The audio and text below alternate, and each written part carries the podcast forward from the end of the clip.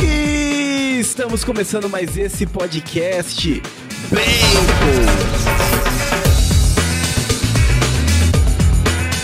Tudo bem com você? Seja bem-vindo a mais um episódio do Bacon Podcast. O meu nome é Lucas. E junto comigo estão os irmãos Monzambani, a Fernanda.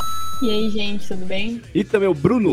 E aí, bora para mais um, hein? Foi uma aula top e vamos continuar. Precisamos continuar, né? E estamos com ele, senhoras e senhores, professor Evandro Pontes. Professor, seja bem-vindo novamente ao Bacon. Olá, pessoal, tudo bem?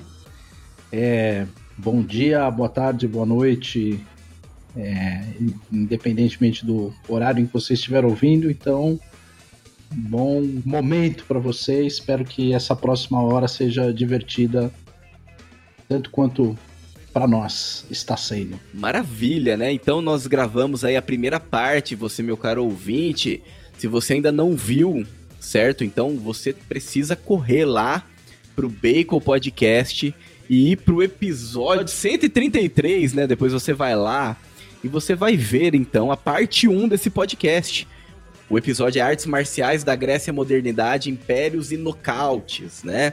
Então, é, se você não ouviu ainda, se você ainda não assistiu, então vai lá, né, no, no YouTube, por exemplo, no Bacon Podcast, no YouTube, se inscreve, deixa seu like, assiste o episódio. Se você está ouvindo esse episódio, vai lá e também pode acompanhar, então, esse episódio que você está ouvindo aí no seu agregador de podcast. Você pode nos ver, né, acompanhar por vídeo e também em todas as outras plataformas, né? Então, aproveitando, o Bacon, ele chega aí primeiro no YouTube às quartas-feiras, às 20 horas e 30 minutos, quinta-feira nas plataformas e agregadores de podcast e todas as terças-feiras às 18 horas na Rádio Shockwave. Então você tem várias opções aí para estar nos ouvindo, nos dando a honra, certo? De estar ouvindo a gente, ok? E nós trouxemos eles, né? Porque eu falou da primeira parte, a gente não, a gente precisa gravar uma segunda parte. E agora a novidade, meus caros ouvintes, não vai ser só duas partes, tá? Como a gente falou no podcast passado, serão três partes. Então, essa segunda parte nós vamos falar então sobre artes marciais. Depois o Bruno vai dar uma sinopse aí pra gente, vai continuar o assunto. E depois vai ter uma terceira parte onde a gente vai trazer o Alenagado. Então já tá confirmado aí, professor mestre e mestre, né? Então os dois mestres Vira estarão uma aqui. trilogia. Exatamente. É, pela primeira vez no Bacon Podcast a gente lança uma trilogia, certo? É, então, vamos ter aí a presença dos dois mestres. Então, Evandro, por favor, se apresente ainda para quem não te conhece. Bom, Evandro Pontes, sou advogado e nas horas vagas eu faço essas coisinhas aí, brinco com algumas artes marciais. Ultimamente é, dedicado mais à arte marcial onde eu fiquei mais tempo na vida, foi o jiu-jitsu, né? Então é isso aí. A gente trouxe ele, então, para estar falando novamente sobre esse assunto. E se você tiver alguma dúvida, qualquer coisa, então pode interagir com a gente, tá? Já começo dizendo para você que está nos acompanhando aí na estreia no YouTube, esse podcast não é ao vivo, tá bom? Então, esse podcast ele é gravado, ele entra como estreia no YouTube, mas ele é um podcast gravado. Então a gente não consegue interagir com o chat, tá bom? Só depois mesmo da estreia, enfim, depois que a gente consegue. Então, é, fica aí esse recado, né? Fica esse aviso aí para vocês, nossos caros ouvintes, tá bom? E então interage com a gente nos comentários, pode também interagir no chat. É, lá no YouTube, no Spotify, a gente deixa também uma caixinha de perguntas, o que que você achou desse episódio. Vai lá interage com a gente também. O primeiro, a primeira parte foi muito bem recebida, né? Então, espero aí que vocês também gostem dessa segunda parte. Não tem como vir coisa ruim do professor Evandro Pontes, né? Então, você já vem já sabendo que vem coisa boa, certo? Então, sem mais delongas, vamos começar esse episódio. Vamos começar esse, esse podcast, podemos? Podemos. Perfeito! Muito bem, meus caros nerds dessa terra de Santa Cruz, acompanhe mais esse episódio do Bacon Podcast.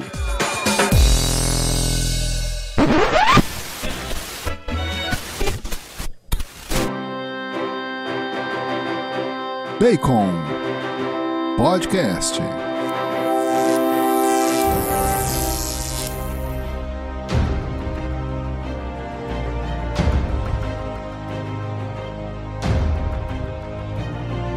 Muito bem, Bruno, deem-nos a sinopse desse episódio. Bom, como eu falei, uma grande aula com o mestre Evandro Pontes, primeiro episódio. A gente aprendeu tudo e mais um pouco do que a gente esperava em relação à história das artes marciais.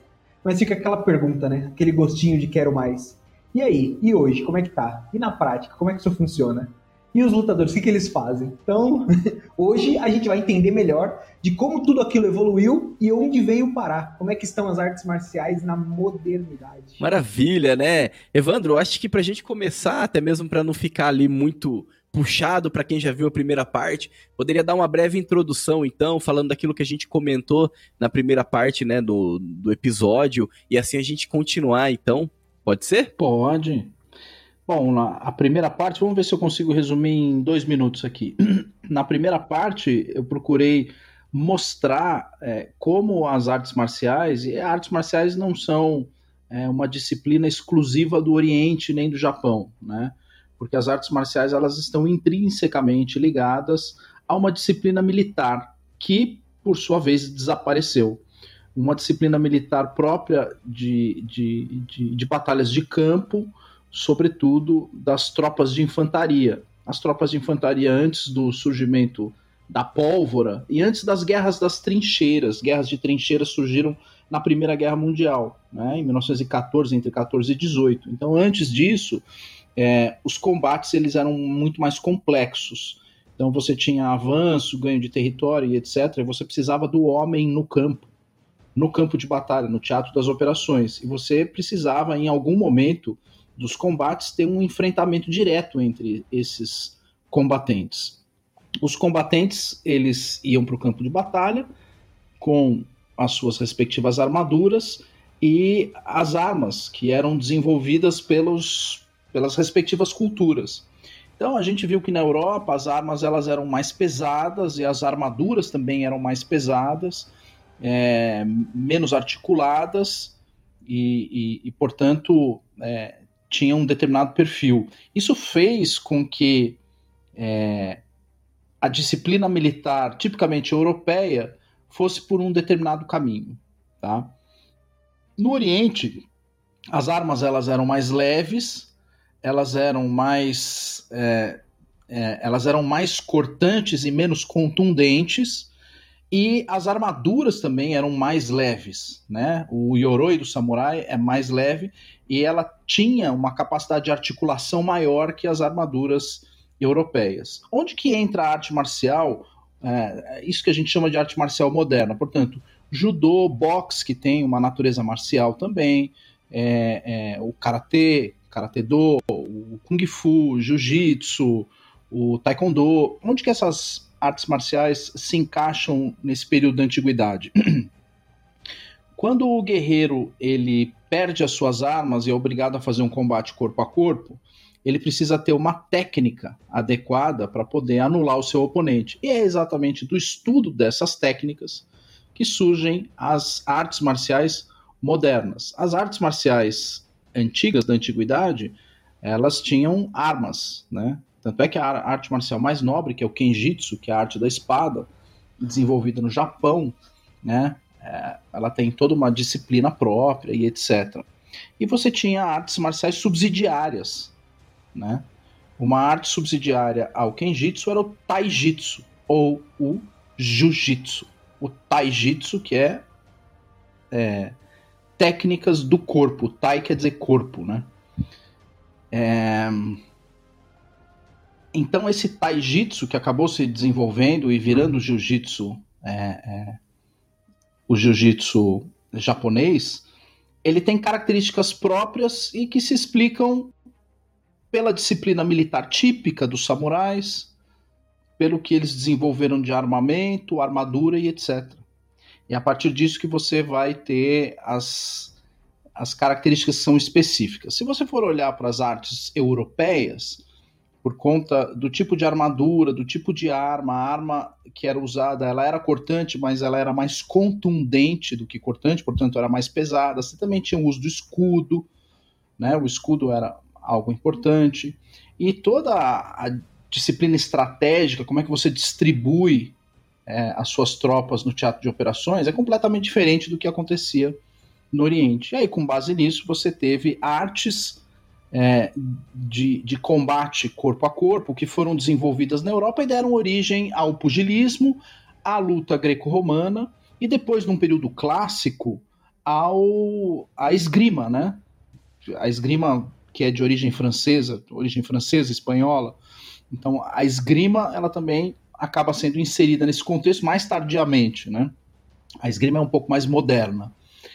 Então, basicamente, é isso que a gente tentou falar para mostrar como essas artes marciais elas acabam se desenvolvendo nesses determinados é, nesses determinados contextos e daí é, a dúvida é como é que isso veio parar no Brasil, né? Como é que as artes marciais japonesas ou de origem oriental acabaram dominando as artes marciais ocidentais, né? Como é que isso aconteceu? O que, o que é que se deu? Porque quando a gente pensa em arte marcial, a gente nunca vai pensar em boxe, né? Ou em luta greco-romana, ou em luta olímpica. A gente pensa no karatê, a gente pensa no judô, pensa no jiu-jitsu. Então, basicamente é isso. Aí fica a dúvida, né? Como é que isso acabou acontecendo? Como é que se deu a expansão dessas artes marciais de origem japonesa para o mundo inteiro e a luta greco-romana acabou é, não prevalecendo no Oriente, né? O que, que aconteceu? E aí eu acho que a gente já pode dar um passo adiante. Né? Então, para quem viu o podcast ou o episódio anterior, é... daqui para diante a gente vai começar a apresentar algumas novidades. Quem não viu, é... já está resumido nos últimos cinco minutos. E o que acontece é o seguinte: é, não sei se vocês lembram né, do que eu estava dizendo. Logo depois da Batalha de Sekigahara, que aconteceu em 1603, 1603, se não me engano, logo depois da Batalha de Sekigahara, você tem a unificação do Japão. Né? E aí você tem o período do shogunato e começa o shogunato Tokugawa. Você tinha algumas regiões, regiões do Japão em conflito, brigando entre si, e a unificação se dá depois da Batalha de Sekigahara. Com é, é, o resultado da Batalha de Sekigahara, você tem a organização social do Japão e o surgimento, ou não o surgimento, mas aparece, é nesse momento que começa a chamada época de ouro da classe samurai. A classe samurai ela é alçada a um nível é, extremamente importante no Japão, porque é, são as disciplinas e a função que o samurai tem na sociedade japonesa que garante a paz no Japão e que evita o conflito. Os samurais se avocam, portanto, à condição de mantenedores da paz. Como é que eles mantêm a paz? Por intermédio de um monopólio. Eles têm o um monopólio do aprendizado e do ensino de uma série de artes marciais. Então, arte da espada, do bastão, arco e flecha, equitação. E os samurais também se dedicam ao estudo da história, da filosofia, da caligrafia. Né? Então eles se tornam, digamos assim, a, a classe mais importante do Japão. E em períodos de paz, você treina para a guerra, mas não, a guerra nunca acontece. Ainda que você divida o seu tempo fazendo outras coisas, é, o que é que acaba acontecendo com essa, com essa classe social? É, eles desenvolvem esse conhecimento, essa aptidão, essa habilidade adquirida nas artes marciais como um meio e aplicam esse conhecimento na vida, no dia a dia. Isso é uma coisa fascinante dos samurais, né? E principalmente no, do, do código de ética deles chamado Bushido. Então eles vão retirar do, do, do, do, do ensino do detalhe do manuseio das armas e do combate corpo a corpo, né, de não fazer força, de achar o momento certo para encaixar o seu é, para encaixar o seu golpe, de saber o, o momento certo de atacar, de recuar, eles começam a utilizar isso no dia a dia, qual seja, nos negócios e, sobretudo, na administração pública. Então, a classe samurai, ela acaba migrando dessa disciplina militar para a administração pública. Então, os samurais eles se tornam grandes administradores públicos e, ao mesmo tempo, grandes administradores de grandes negócios. Por exemplo, uma das coisas que dava muito dinheiro no Japão era é, o trato do tecido. A indústria têxtil no Japão é, era uma coisa que era reservada a nobres. Então, pintar tecidos, é por isso que todo, toda tinturaria sempre tem um japonês ali, né?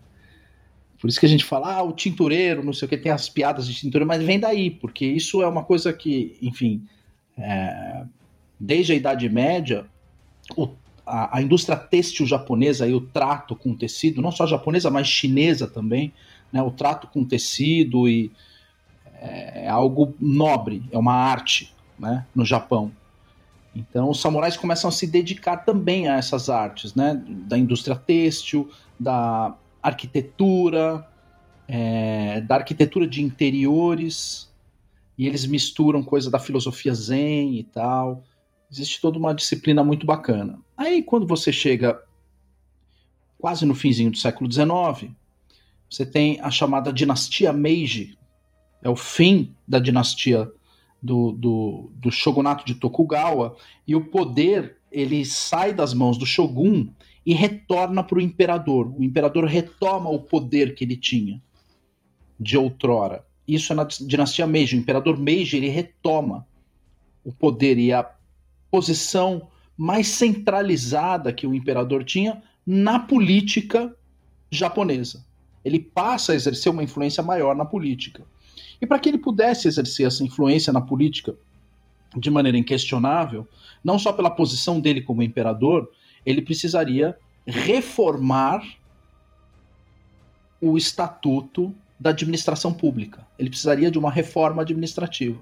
A reforma administrativa que é feita no Japão, na dinastia Meiji, vai culminar com a extinção da classe samurai. Então, o imperador Meiji ele extingue essa, essa diferença de classes. No momento em que ele dispara essas reformas até o surgimento do judô, o judô surge mais ou menos no início do século XX. Então, a gente está falando do fim do século XIX, início do século XX. 1860, 1865 até 1915, mais ou menos. Tá? Então, a gente está falando aí de um período de é, 35, mais 15, 50 anos. Tá? Nesse período de 50 anos, o que, que aconteceram com os samurais? Vocês lembram o que, que eu contei para vocês no, no, no, episódio anterior? Ó, alguns samurais eles se tornam grandes industriais. Isso que eu ia falar, eles formaram as empresas, tipo a Mitsubishi. Ah, certo, das Exato, empresas. Eles formam os nomes, a, a sobrenomes lá. Exato. Sim. Eles formam grandes casas, né? As grandes indústrias, o capitalismo japonês, ele é alçado pela classe samurai. A classe samurai ela migra dessas tarefas, digamos assim, que outrora eram de natureza militar e aí passaram a ser de administração pública, eles migram para é, o empreendedorismo. Ah, só, porque eu fiz associação, mas eu não sei se ela está correta, você me corrija se eu estiver errado. Mas é mais ou menos como aconteceu com a nobreza aqui no Ocidente, certo? Onde eles eram muito mais militares inicialmente, depois eles passaram muito mais a, a administradores, dos, enfim, dos feudos, dos reinos, e posteriormente, conforme a, o, o Estado foi ganhando cada vez mais força, eles também acabaram se associando mais à parte de, econômica dos reinos em que eles estavam. É mais ou menos Exatamente. a mesma coisa. É a mesma coisa. É a mesma coisa. O, o, o, efeito, o movimento é, a é o mesmo. oriental, né? Exato. A classe samurai é essencialmente a nobreza oriental. Eles são essencialmente a aristocracia é, oriental. E você tem classes, né? Você tem, é, digamos assim, níveis dentro da classe samurai. Assim como dentro da nobreza você tem um pequeno nobre até o príncipe. Na classe samurai você também vai ter desde o do, do, do pequeno samurai ou daquele samurai que tem funções, digamos assim, mais, é, é, mais específicas dentro do feudo, até o shogun. O shogun ele é originário da classe samurai, né? Ou os daimyos. Os daimyos são os, os senhores feudais, né? São os chefes de grandes castelos que reúnem ali 5 mil, 6 mil samurais embaixo deles. Né? Então, o poder de um samurai é medido pela quantidade de samurais que está abaixo dele. Né? É, e muito parecido com a nobreza europeia, mesma coisa. O feudalismo japonês tem muitos pontos de contato é, com o, o, feudalismo ocidental. Mas muito bem, aí você já sacou bem isso aí, descobriu que uma parte foi é, para a indústria e até para serviços, né? Então você por exemplo, o Mitsubishi tem um braço bancário, tem um banco, o Banco Mitsubishi, né? Você tem instituições financeiras como. É... Eu já vou me lembrar o nome do banco. Um dos maiores bancos do Japão também foi fundado por, por, por Sumitomo, Banco Sumitomo. O Banco Sumitomo foi fundado por um samurai. Então, eles foram para a hum. parte de serviços, indústria. Alguns ficaram na administração pública e se tornaram grandes administradores públicos. Outros migraram para a universidade, se tornaram professores de filosofia, de história, de ciência, de, de, de literatura. Né? Então, os, o conhecimento que era adquirido dentro daquelas disciplinas fez com que essa classe samurai, não é que os caras ficaram desempregados, ficaram pobres do nada, eles simplesmente migraram e se adaptaram para essa, essa nova disciplina.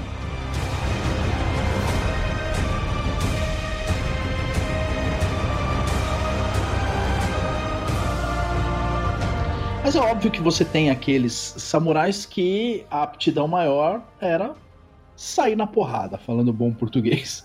a aptidão maior do cara é essa, fala, é, eu fico aqui treinando e tal.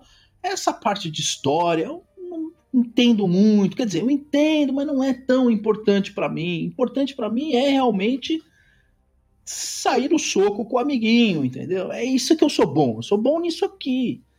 Tudo bem, tem essa parte de caligrafia, eu sei fazer, mas fulano é muito melhor que eu. Eu sou bom nisso aqui. Em, em, em sair na porrada. Né? E aí, o que, que acontece?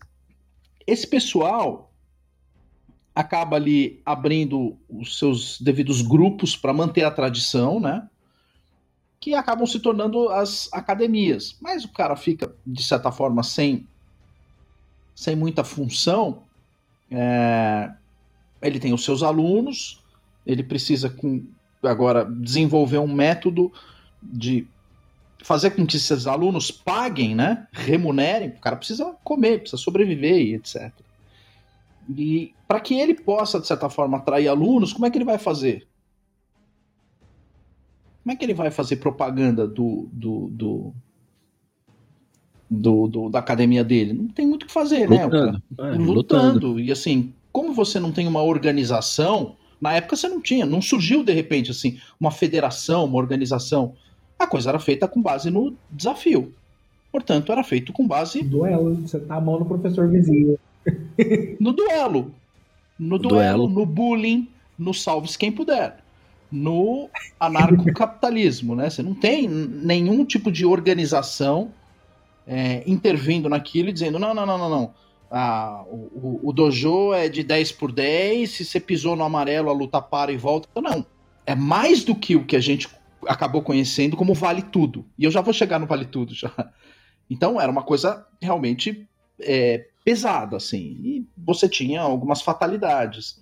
Nesse período de 50 anos, é, você teve um certo desarranjo na sociedade japonesa, isso é contado é, em livros de história do Japão, que essa reforma, você ter desalojado parte da, da, da classe samurai, uma parte da classe samurai, principalmente os samurais é, de é, low rank, né, de, de os samurais de, de, de ranqueamento mais baixo, é, ter que sobreviver às custas da, da, é, de, de, de, duelos, isso tornou é, é, o Japão nesse período um pouco caótico.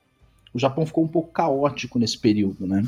Esses duelos não tinha nenhum tipo de regra, né? Não, é aquela coisa, é igual o que aconteceu nos anos 70 com os pit boys na praia, entendeu? Você tem um grupo de uma academia que se encontra com outra, a gente vai falar, ó, quem bater mais aqui é o que prova que a academia é melhor que a outra. Tão simples quanto isso. Tem um, os dois grupos se encontram, os caras saem na mão. Isso existe na Inglaterra até hoje. Até hoje isso existe na Inglaterra. E tudo bem. É o, é, é o hooliganismo. No máximo, Até hoje. No máximo, é dá pra dizer que existia um- né? uma regra de conduta samurai mesmo do que eles já seguiam, né? Que os caras não iam ser muito desonestos em nada, senão os próprios alunos talvez não iam gostar tanto, né? Ou nem isso. Então, isso é uma coisa importante, né, Bruno? Porque assim, você tinha uma parte é, da, da classe samurai que fazia questão de seguir essas regras, a Tava outra nem tanto, né? fazia um pouco de tábula rasa em relação às regras. Às vezes você fala, ah, tá bom, não pode dedo no olho, mas ninguém tá vendo, eu vou enfiar o dedo no olho aqui.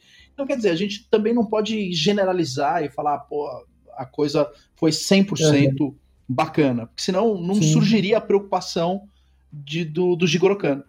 né? É aí que surge a preocupação do Jigoro Kano. É, ainda a parte do meio desses samurais, assim, middle rank, acabou indo para o exército japonês e outros, uma, uma grande parte também, acabou se tornando aquilo que se constituiu como as forças policiais, né? A polícia, polícia mesmo, né? Policial. Porque pensa o seguinte, antes da, da dinastia Meiji não existia o conceito de polícia, de policial.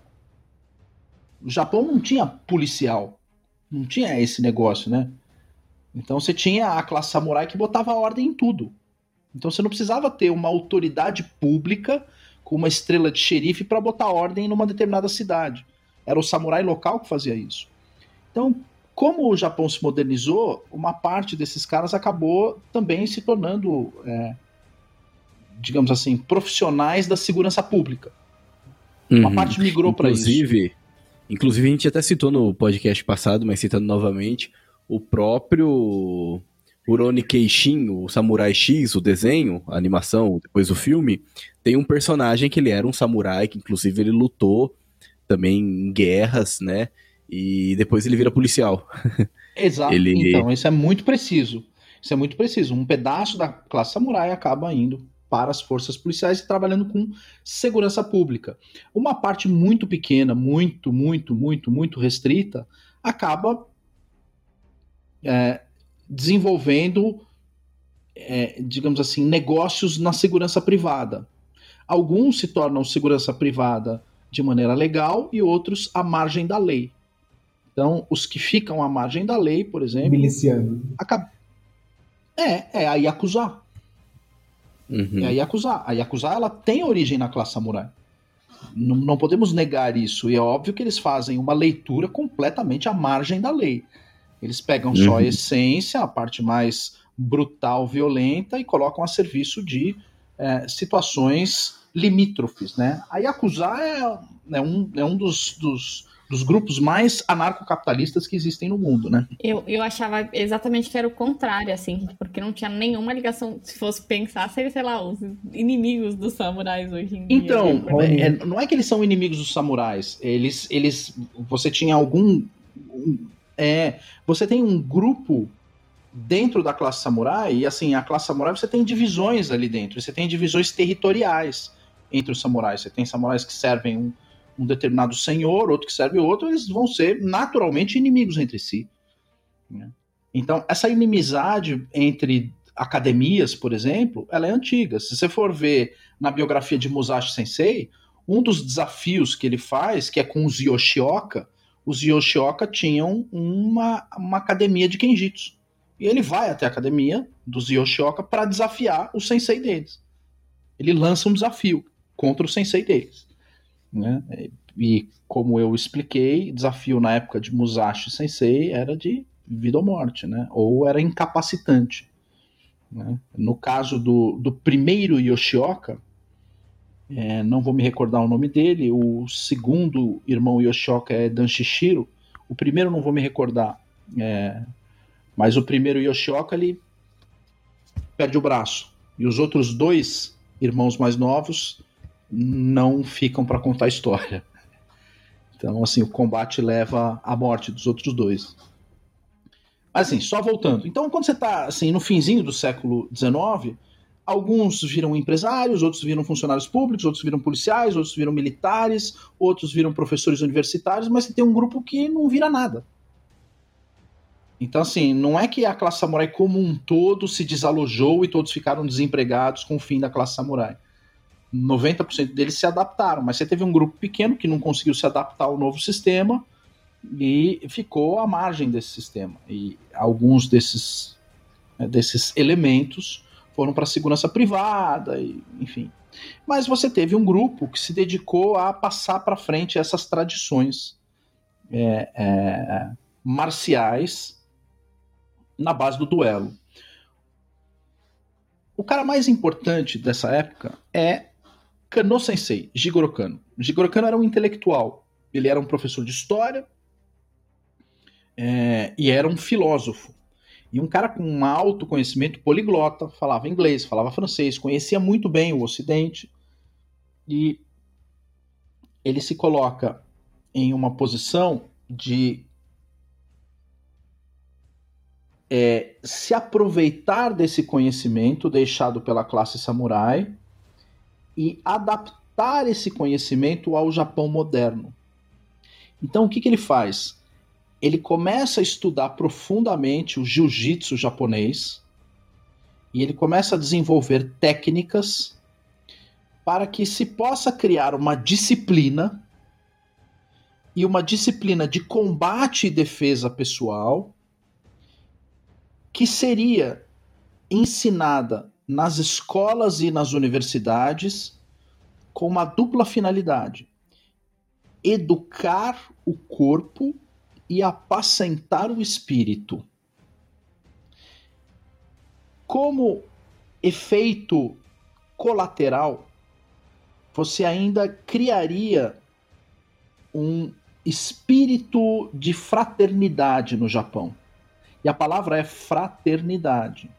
Veja, Sensei Kano é um iluminista japonês. Ele é um iluminista, portanto, ele é um globalista. Ele tem é, influência da filosofia ocidental, mas da filosofia ocidental moderna.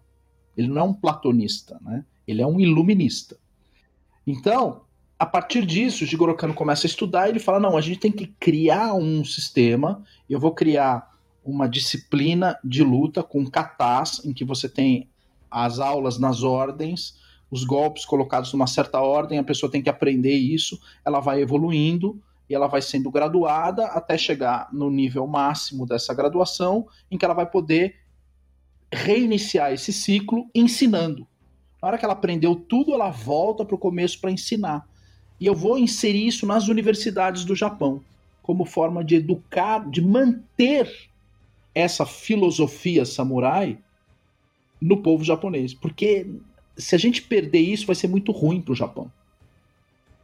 Olha a consciência que Kano Sensei teve. Ele falou: existe algo de bom na filosofia samurai que tem que ser mantido. Mas como é que eu vou manter isso? Ele cria um sistema adaptado, ele adapta o jiu-jitsu japonês a uma nova disciplina. E ele cria é, digamos assim, a academia dele. No começo, a escola de jiu-jitsu dele era chamada Jiu-Jitsu Kano. Essa era a escola de jiu-jitsu inicial. Ele não deu o nome de judô no primeiro momento. Ele continuou chamando aquilo de jiu-jitsu, mas deu o próprio nome dele, Jiu-Jitsu Kano. Algum tempo depois, ele cria um negócio e é aí que a revolução, digamos assim, começa ele cria um negócio chamado Kodokan, que existe até hoje no Japão. A Kodokan é onde está abrigada a Federação AFIGE, a Federação Internacional de Judô. A Federação Internacional de Judô está ligada a Kodokan. Mal traduzido, Instituto Kodokan, porque a palavra Kodokan em japonês, do, esse do que está no meio é o caminho, né? Da onde vem Karate Do, Judo, né? Judô é a substituição do jitsu pelo do. O kendo é a substituição do kenjitsu, tira o jitsu, põe o do. Caminho da espada, caminho suave, caminho das mãos vazias. Então, o que, que é a Kodokan? O kan quer dizer instituto, do é caminho. E o ko quer dizer irmandade, fraternidade. Então é instituto para o caminho da fraternidade, ou instituto para o instituto que ensina um caminho para a união entre irmãos, por assim dizer, ou semelhantes. Então, essa era a ideia de Jigoro Kano quando ele reformou as artes marciais e retirou das artes marciais o aspecto militar da arte marcial e transformou aquelas disciplinas numa disciplina civil. Essa é a revolução que foi feita. Isso nunca foi feito no Ocidente. Essa adaptação do militar para o civil. Quem fez foi Jigoro Kano. Jigoro Kano ele cria uma outra coisa. Ele começa a se envolver na época começou a ter os novos Jogos Olímpicos, que começaram. Os primeiros Jogos Olímpicos foram disputados em Atenas, na Grécia, em 1894. Foram os primeiros Jogos Olímpicos. E Jigoro Kano começa a se envolver com esses Jogos Olímpicos. Ele fala: não, peraí, eu acho que a gente pode, de certa forma, fazer com que essas disputas, é, essas disputas esportivas, sejam um elo de união dos povos em torno de um governo mundial. Então, a Olimpíada é um negócio importante para isso. E é o Jigoro Kano que funda o chamado Comitê Olímpico.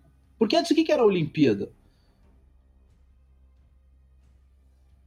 Os atenienses iam lá, emprestavam a cidade deles para que se pudessem ter disputas de determinados esportes que a cidade aceitaria ou não aceitaria. Então, essa disputa nós vamos aceitar, essa não, não vamos tal. O que, que o Jigoro Kano faz? Ele organiza, ele cria esse negócio de você ter essas disputas de maneira sazonal, em cidades previamente escolhidas, com modalidades previamente escolhidas, e os países vão mandar os seus respectivos atletas. E essas disputas, elas têm o intuito de criar um elo de fraternidade etc. Então, ele cria o Comitê Olímpico, ele cria, digamos assim, mecanismos para é, é, o desenvolvimento dos Jogos Olímpicos modernos. Jigoro Kano é fundamental para a criação dos Jogos Olímpicos modernos. E dentro do Japão, ele desenvolve o seu próprio sistema de luta e torna esse sistema de luta zero militar e 100% civil. Uma forma de educação física e, ao mesmo tempo, educação moral e cívica. Então ele se utiliza do judô, dos katas do judô e das disputas para desenvolver um método de educação moral, física e Oi, cívica. É isso que ele faz. Dá para dizer então que quando a gente escuta essas, não sei, pode ser que eu, que eu tenha ido longe demais, mas é quando a gente escuta essas pessoas, não, porque o esporte transforma a vida da pessoa, transforma o cidadão. Então pode-se dizer que, que muito da ideia dele permeou para isso, né? Sim, a ideia dele é 100% direcionada para isso. É. é. que as pessoas conhecem o Jigoro Kano da fotinho quando ele vai num dojo, né? Vão treinar judô, tem a é. fotinha, o Jigoro Kano é isso, mas nunca ninguém meteu a mão num livro do Jigoro Kano, né? Ele tem um, um volume muito grande de obras de política, de sociologia e de filosofia. Jigoro Kano era um intelectual, ele tem muito texto sobre o assunto. Então, quando você vai ler, você fala, rapaz, olha o que ele está falando aqui. Isso é interessante. E ele faz citação de filósofos ocidentais, você vê qual é a linha de pensamento dele. Né? A linha de pensamento dele é muito cristalina, muito clara. E o que ele quer fazer é exatamente o que a gente tem hoje, né? Um comitê olímpico com fraternidade, nações, os anéisinhos, os países de mão dada, aquela coisa, enfim. É... é ao mesmo tempo, é, ele tinha esse pensamento, né, de todo mundo vamos dar as mãos, vamos, né, pela paz e tal. E ao mesmo tempo era muito é, por, por, exemplo, eu já vi frases dele assim que ele era muito crítico à questão de você usar arte marcial como apresentação apenas, tipo, ah, como se fosse um é circo, usar arte marcial pra pra, tipo, vamos lutar e vamos vender e o pessoal compra para nos assistir e tal. Exato. Isso falar, é... tipo, uma prostituição de uma arte, né? Alguma coisa Isso assim. Isso é fundamental pra gente entender a diferença entre o judô olímpico e o jiu-jitsu esportivo. É fundamental. É fundamental isso que você está falando. E o que, que acontece? O Jigoro Kano enfim, era um cara lá de QI de 160, né? Ele era uma outra história. O Jigoro Kano era uma outra história.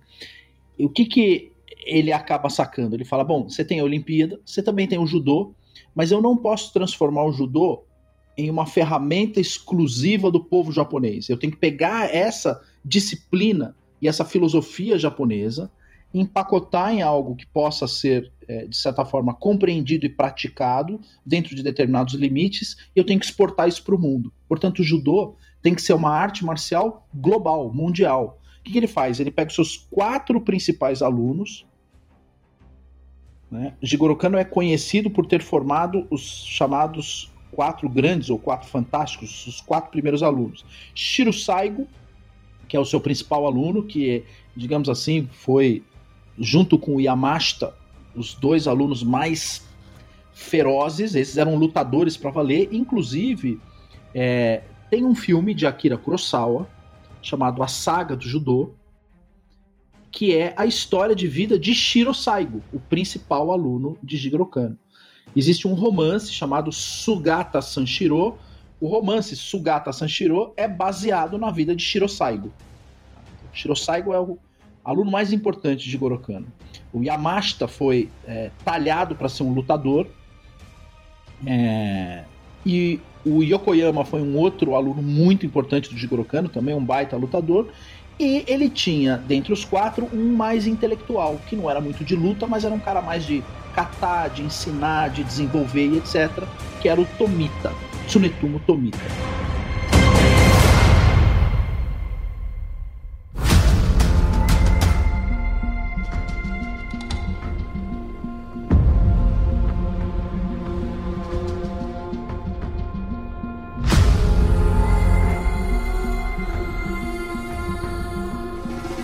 Jigoro Kano, um cara muito esperto, ele fala assim: Olha, eu preciso agora que vocês divulguem o judô pelo mundo.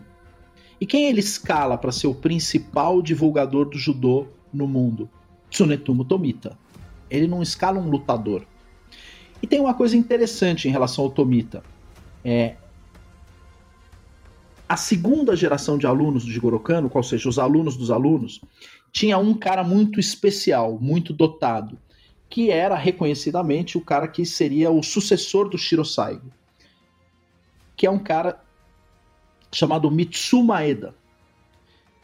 Só que Jigoro Kano também muito sábio, ele fala: "Eu não posso deixar o Mitsu Maeda treinar com o Shiro Saigo, senão a coisa vai voltar tudo. Eu vou deixar dois é, guerreiros juntos eu tenho que misturar uma coisa com a outra. Então ele pega o Shiro Saigo e manda para a escola do Tomita, que é um cara mais filósofo. Quando o Tomita vai viajar ao longo do mundo, ele leva o seu principal aluno, Mitsu Maeda. Ele leva o Maeda com ele. O primeiro lugar para onde eles vão é para os Estados Unidos, para fazer apresentações para os Mariners.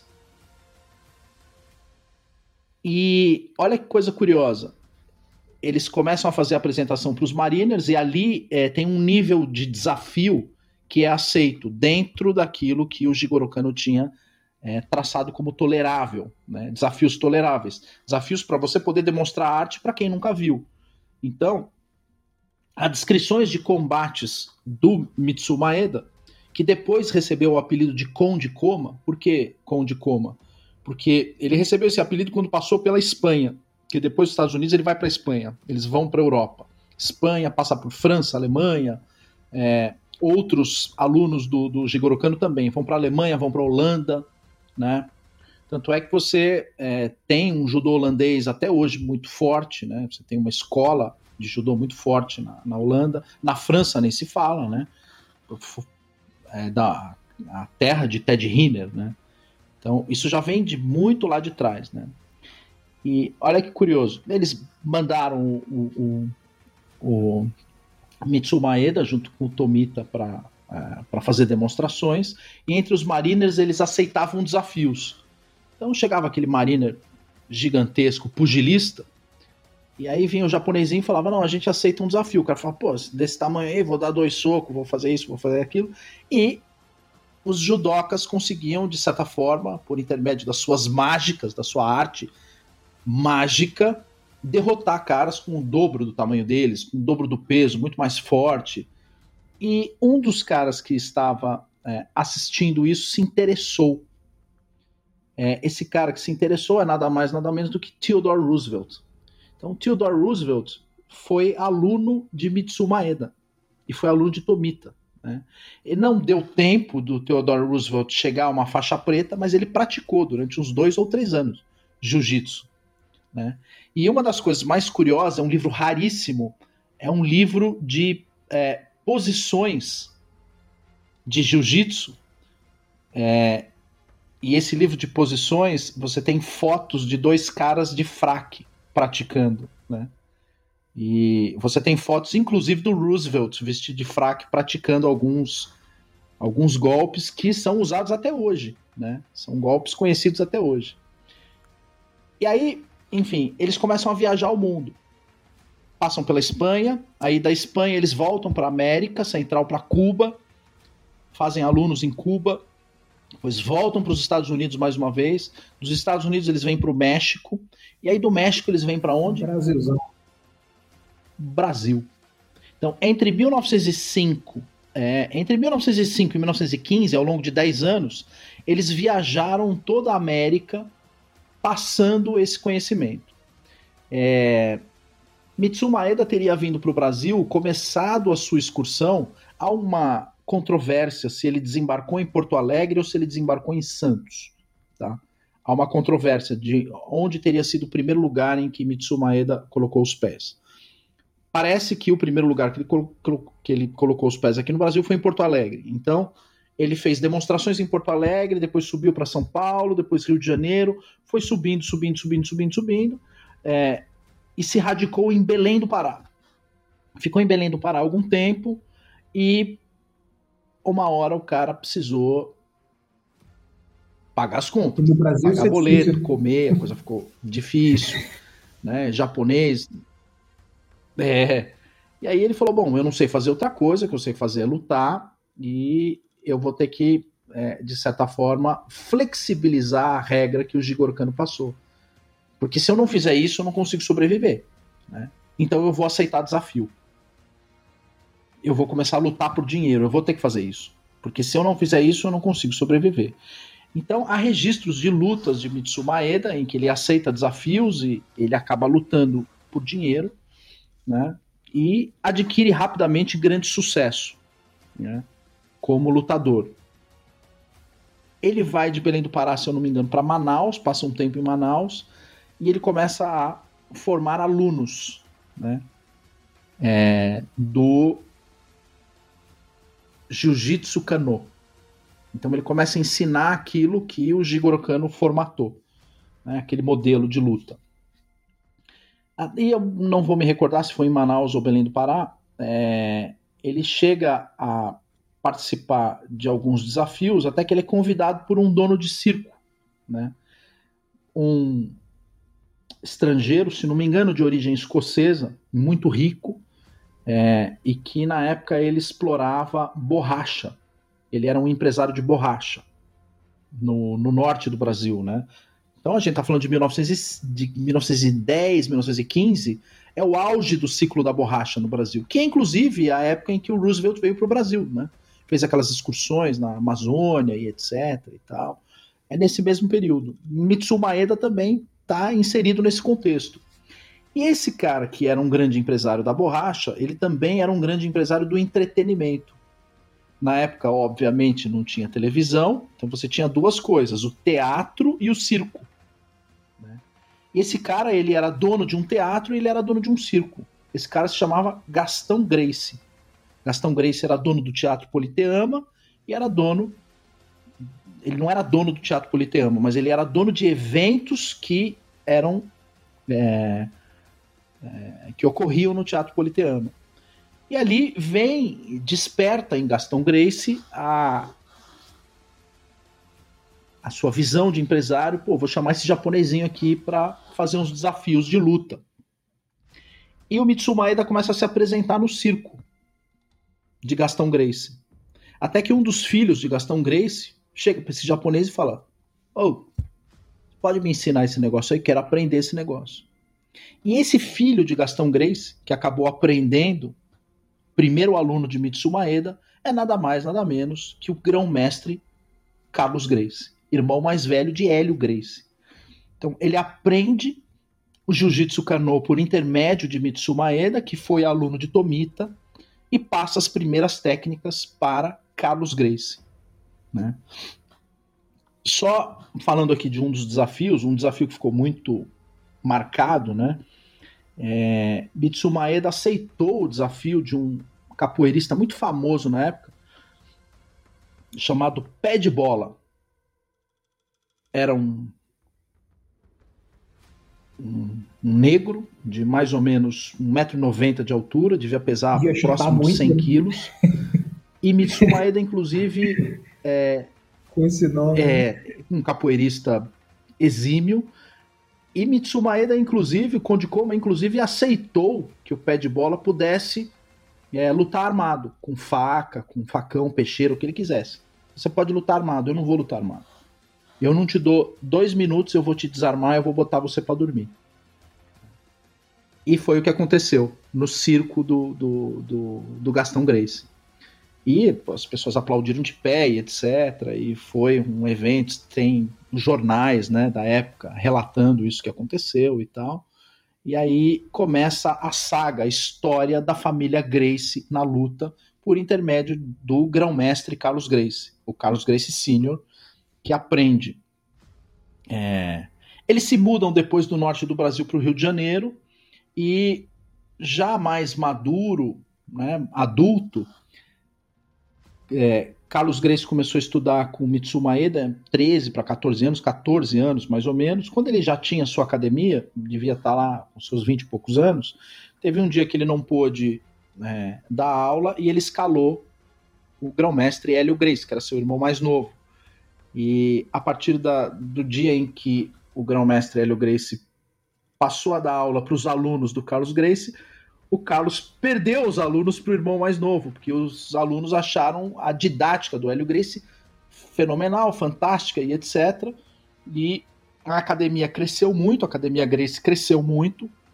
O Hélio se tornou um cara é, é, extremamente é, é, querido, era um, um cara carismático, com uma didática fenomenal, ensinava muito bem, tinha uma capacidade muito grande de sistematizar e ele começa a adaptar aquilo que ele tinha aprendido do grão-mestre Carlos é, para situações, vamos falar o bom português, mas situações de briga a lá brasileiro, né? Briga brasileira. Então você tem algumas coisas, deixa eu ver. Eu vou pegar aqui um, você pegar um, esse famoso livro aqui, ó, do grão-mestre Hélio Grace, do Grace Jiu-Jitsu, você tem técnicas aqui que ele mostra, quer ver, ó? Chamado, por exemplo, defesa da cadeirada. Ó. Deixa eu ver se eu acho. par, né? Defesa da cadeirada. Então, quer dizer, ele, ele. É, então, assim, ele, ele parte de simulações de, de, de combate, de, de briga, a lá do jeito brasileiro. Ele cria um sistema de defesa pessoal em que ele fala: é um sistema de defesa pessoal absolutamente eficiente. Nenhuma outra arte marcial é capaz de superar a eficiência do jiu-jitsu. E a partir disso, é, o grão-mestre Hélio Grace ele começa a ele começa com a sua saga de mostrar a eficiência do jiu-jitsu e do jiu-jitsu nesse modelo brasileiro que ele havia desenvolvido para situações é, de defesa pessoal típicas de conflitos que ocorriam no Brasil, né? É, ou do jeito do brasileiro entrar em combate. Então você tem é, muito do jiu-jitsu ligado a defesas que são focadas mais na luta livre, que a luta livre ela tem uma tradição muito grande, né? No Brasil, capoeira e etc. Eles enfrentaram capoeiristas, então ele foi adaptando aquela arte marcial japonesa para esse contexto específico brasileiro. E aí a gente começa com a primeira geração do jiu-jitsu brasileiro. Paralelamente, o que, que aconteceu é, com o judô do Sensei Kano? Ele se desenvolveu rapidamente, foi se tornar um esporte olímpico só em 1972, na Olimpíada de Munique, se eu não me engano, mas já nos anos 40, 50, era um esporte é, consolidado na Europa e na Ásia. E era um esporte realmente, enfim, já com regras. Então, o que, que a Kodokan acabou fazendo? O Instituto acabou fazendo? Falou, bom, agora que a gente tem uma disciplina, eu vou transformar essa disciplina em uma disputa esportiva. Para transformar uma disputa esportiva, o que, que eu preciso?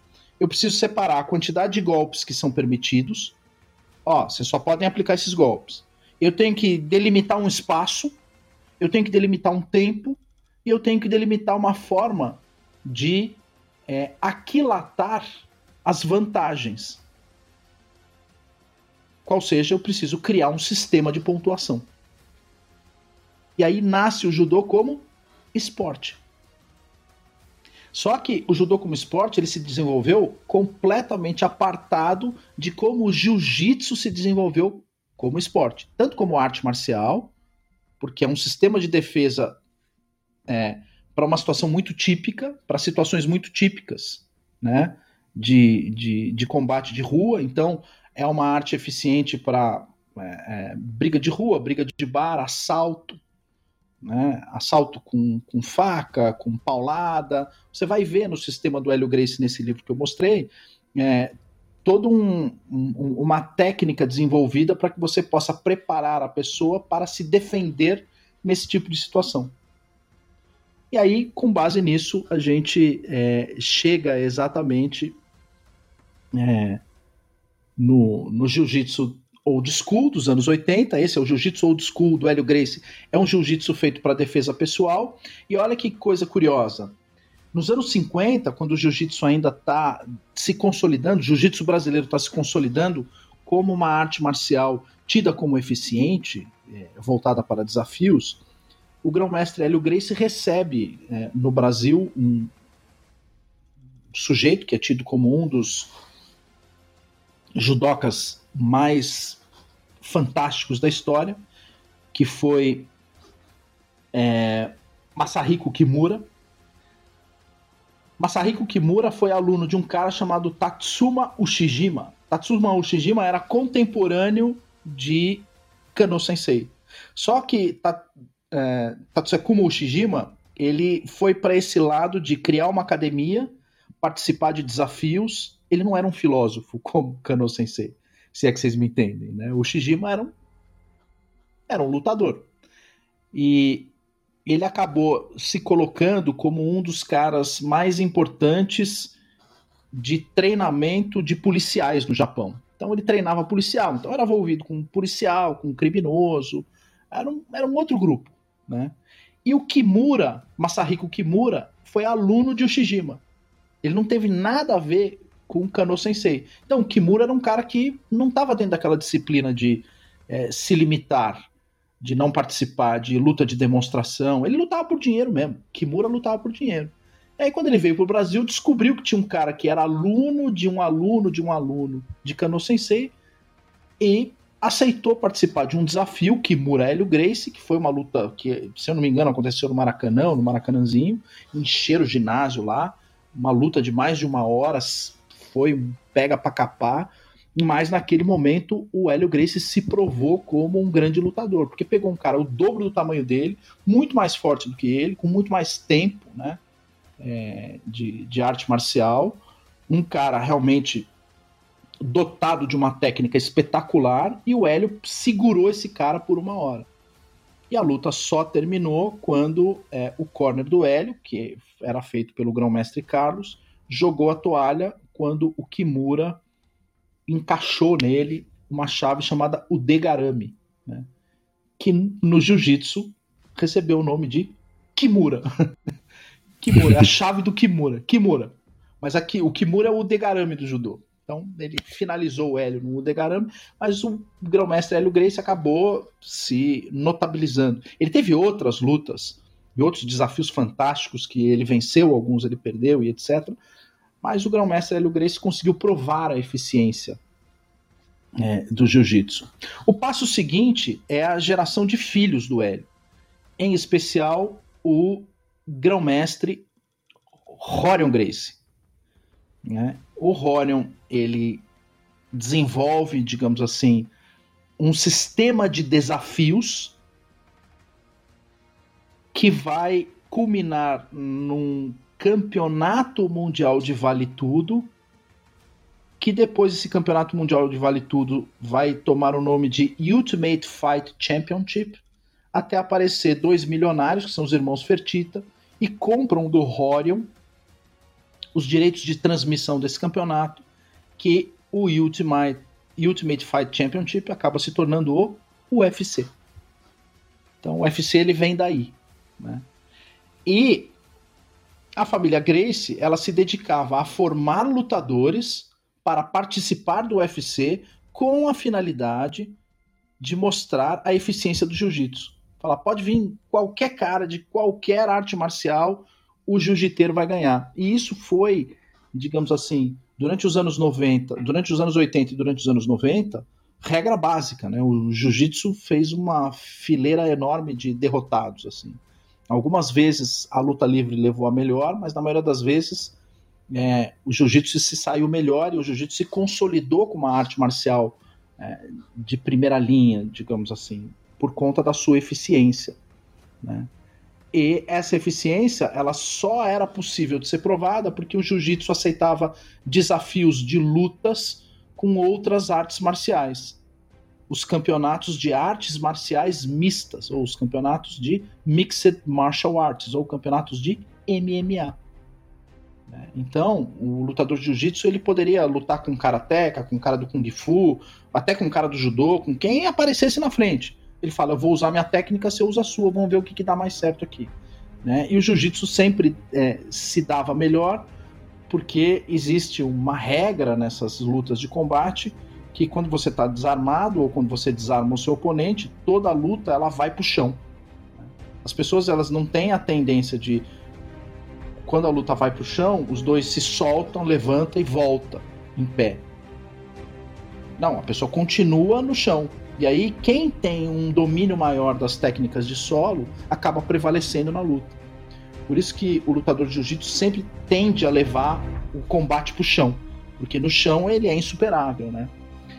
Então, de certa forma, eu tracei assim o histórico daquilo que era marcial para aquilo que se tornou civil e aí tem uma coisa curiosa dentro da família Grace, que é importante né, de falar.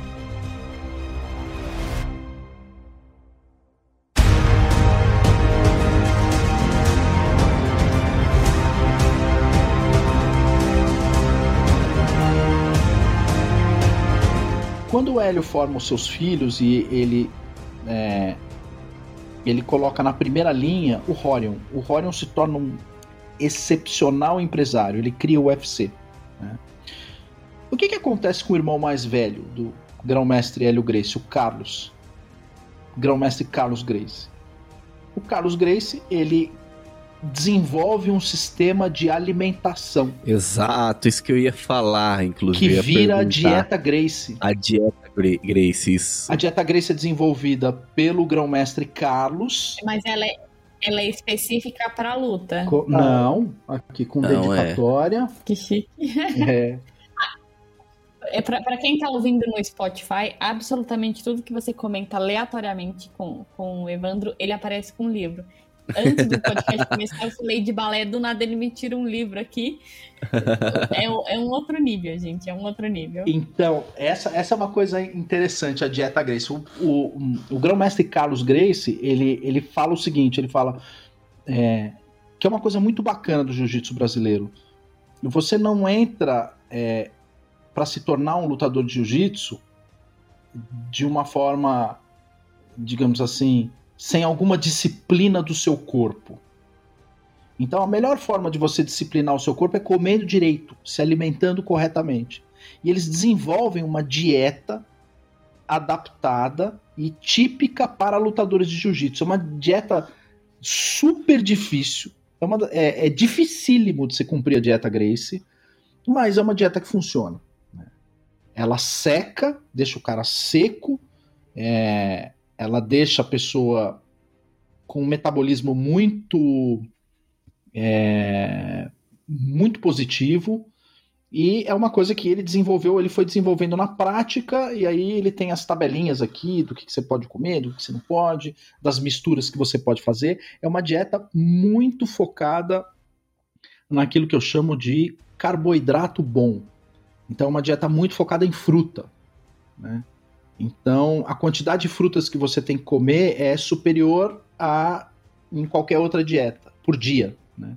Então, é muita fruta, muita vitamina batida no liquidificador, é muito legume, muito vegetal, e eles, é, eles suplementam a proteína com muita proteína é, de carne é, branca. Então, eles priorizam muito peixe, priorizam muito frango. O Hélio era vegetariano, não comia carne, né? Mas eles priorizam muito peixe, é, frango, então é por isso que você vai ver o lutador de jiu-jitsu sempre com sanduíche natural, com não sei o que e tal. Isso é uma coisa muito do meio do jiu-jitsu, né? O açaí, que é uma fruta do norte, né?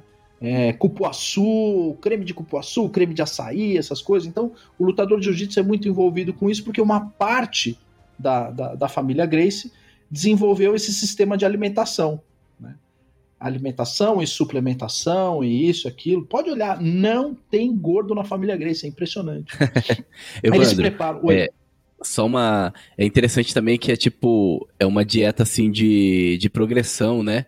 Conforme, tipo, a faixa branca você começa fazendo assim. É, é, é você é, vai para a próxima faixa, você faz as mesmas coisas da branca, mais isso. A próxima faixa, e assim vai, até você chegar na, na última e já tá já no, no jeito, né? Exato. Muito bom. Exatamente. É, é bem interessante, assim, é bem difícil de, de você seguir a dieta Grace. E aí dizem os lutadores que esse é o ápice, né, do, do Grace Jiu-Jitsu, é quando você tá no último nível da dieta Grace, assim. É dificílimo. É mais fácil você chegar à faixa preta lutando do que chegar no último nível da dieta. E a dieta é aberta para todos, Fernanda, não é uma coisa só de lutador. É, tem, tem muita gente que vai, consegue fazer sem ser lutador e tem resultados espetaculares, fenomenais, assim, com a dieta Grace. Mas muito bem, aí esse lado da família Grace fica mais focado nessa questão é, da, da, da, parte alimentar e o, o, o grão-mestre Carlos Grace também desenvolveu as 12 regras do, do jiu-jitsu. Ele fica também focado nessa parte, digamos assim, mais filosófica, né? E o Hélio fica focado na parte, na, na prática, na luta. Ele forma o Horion, que se torna um grande empresário que desenvolve o UFC, mas um filho principal do grão-mestre Hélio é o mestre Rickson Grace. O Rickson, filho do Hélio, se tornou o cara imbatível, né? O cara que nunca perdeu nenhuma luta. O, o Rickson Grace, ele é, ele é fenomenal até hoje, né? Você vê seminário do cara, você vê ele lutando, ele é fenomenal até hoje, né? E um outro, o filho mais novo, o irmão mais novo do, do Rickson, que é o Royce, também se tornou um lutador excepcional do, do UFC, né? Quando o, o, mestre Rickson parou, o Royce deu sequência ao legado Grace no, no, no UFC. Então, assim, foram duas figuras de proa dentro do, do, do mundo do MMA, né? Dois lutadores excepcionais, dois lutadores fantásticos. E eles começaram a formar outros lutadores, e aí é, o mundo do, do, do, do jiu-jitsu foi formando esses caras que entravam em eventos, obviamente remunerados e etc.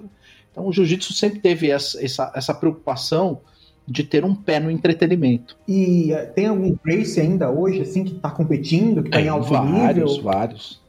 Vários. Eles. Porque, senão, no UFC eu não vou falar, por exemplo, mas eles não, eles não participam, eles estão mas na, no jiu-jitsu mesmo. É, dentro do jiu-jitsu, enfim, você tem o maior nome do, do, do jiu-jitsu de kimono é o Roger Grace, que se aposentou faz pouco tempo. É, o filho do Ryan, que é o Hyron Grace, acabou de ganhar é, o Mundial Absoluto na faixa marrom.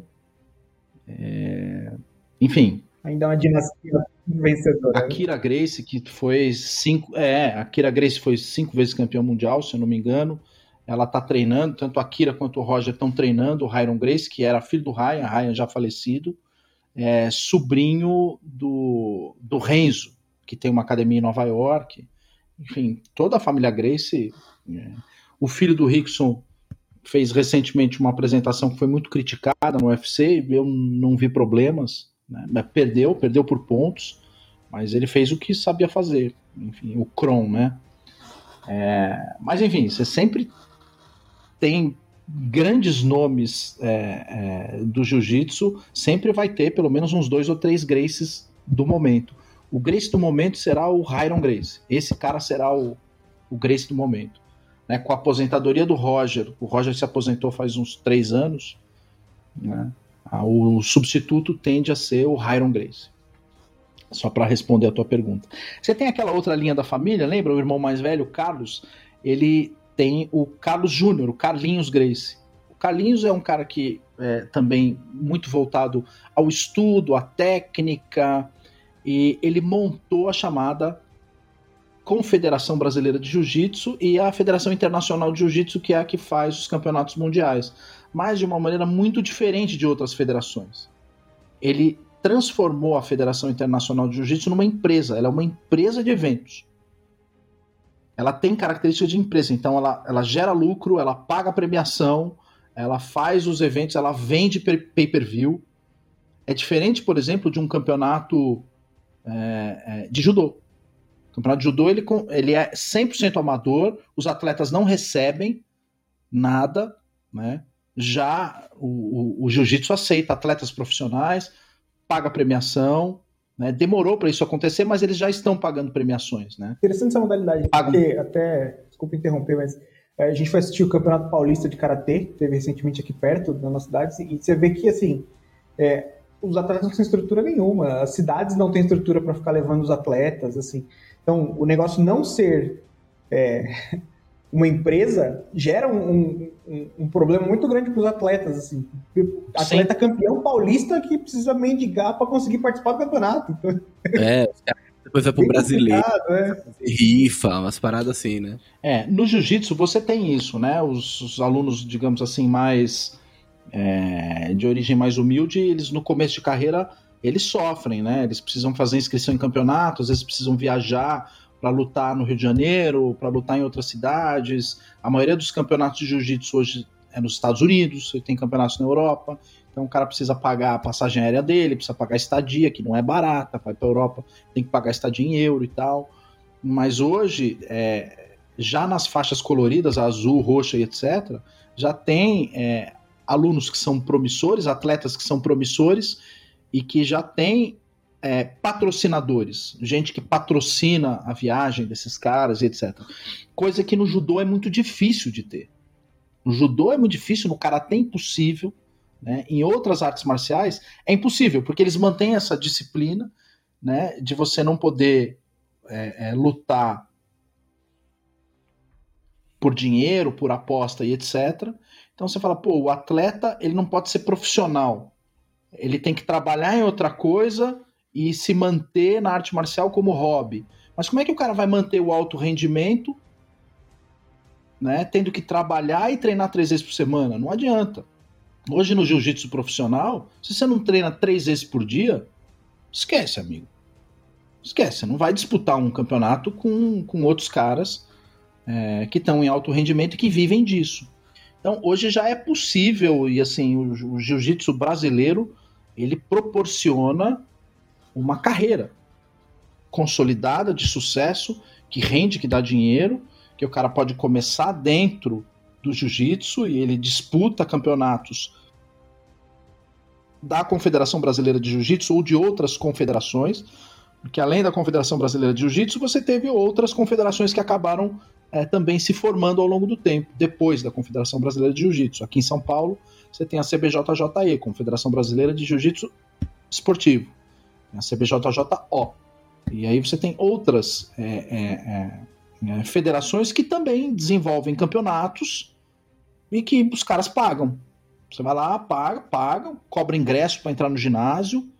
Então, assim, isso é, é da cultura do, do, do jiu-jitsu que vem de lá de trás da época que o Gastão fazia desafios Vem no circo, circo né? e etc. E esse mesmo espírito empreendedor migrou para o Horion, que desenvolveu o UFC, migrou para o Carlinhos. Isso está dentro da família Grace. Né? Saber fazer da arte marcial não só um instrumento civilizatório, porque o jiu-jitsu, o judô, o karatê, as artes marciais são um instrumento civilizatório. Isso está na base do que o Jigoro Kano quis fazer. Ele transformou a arte marcial num instrumento civilizatório, num instrumento de educação física, moral e cívica.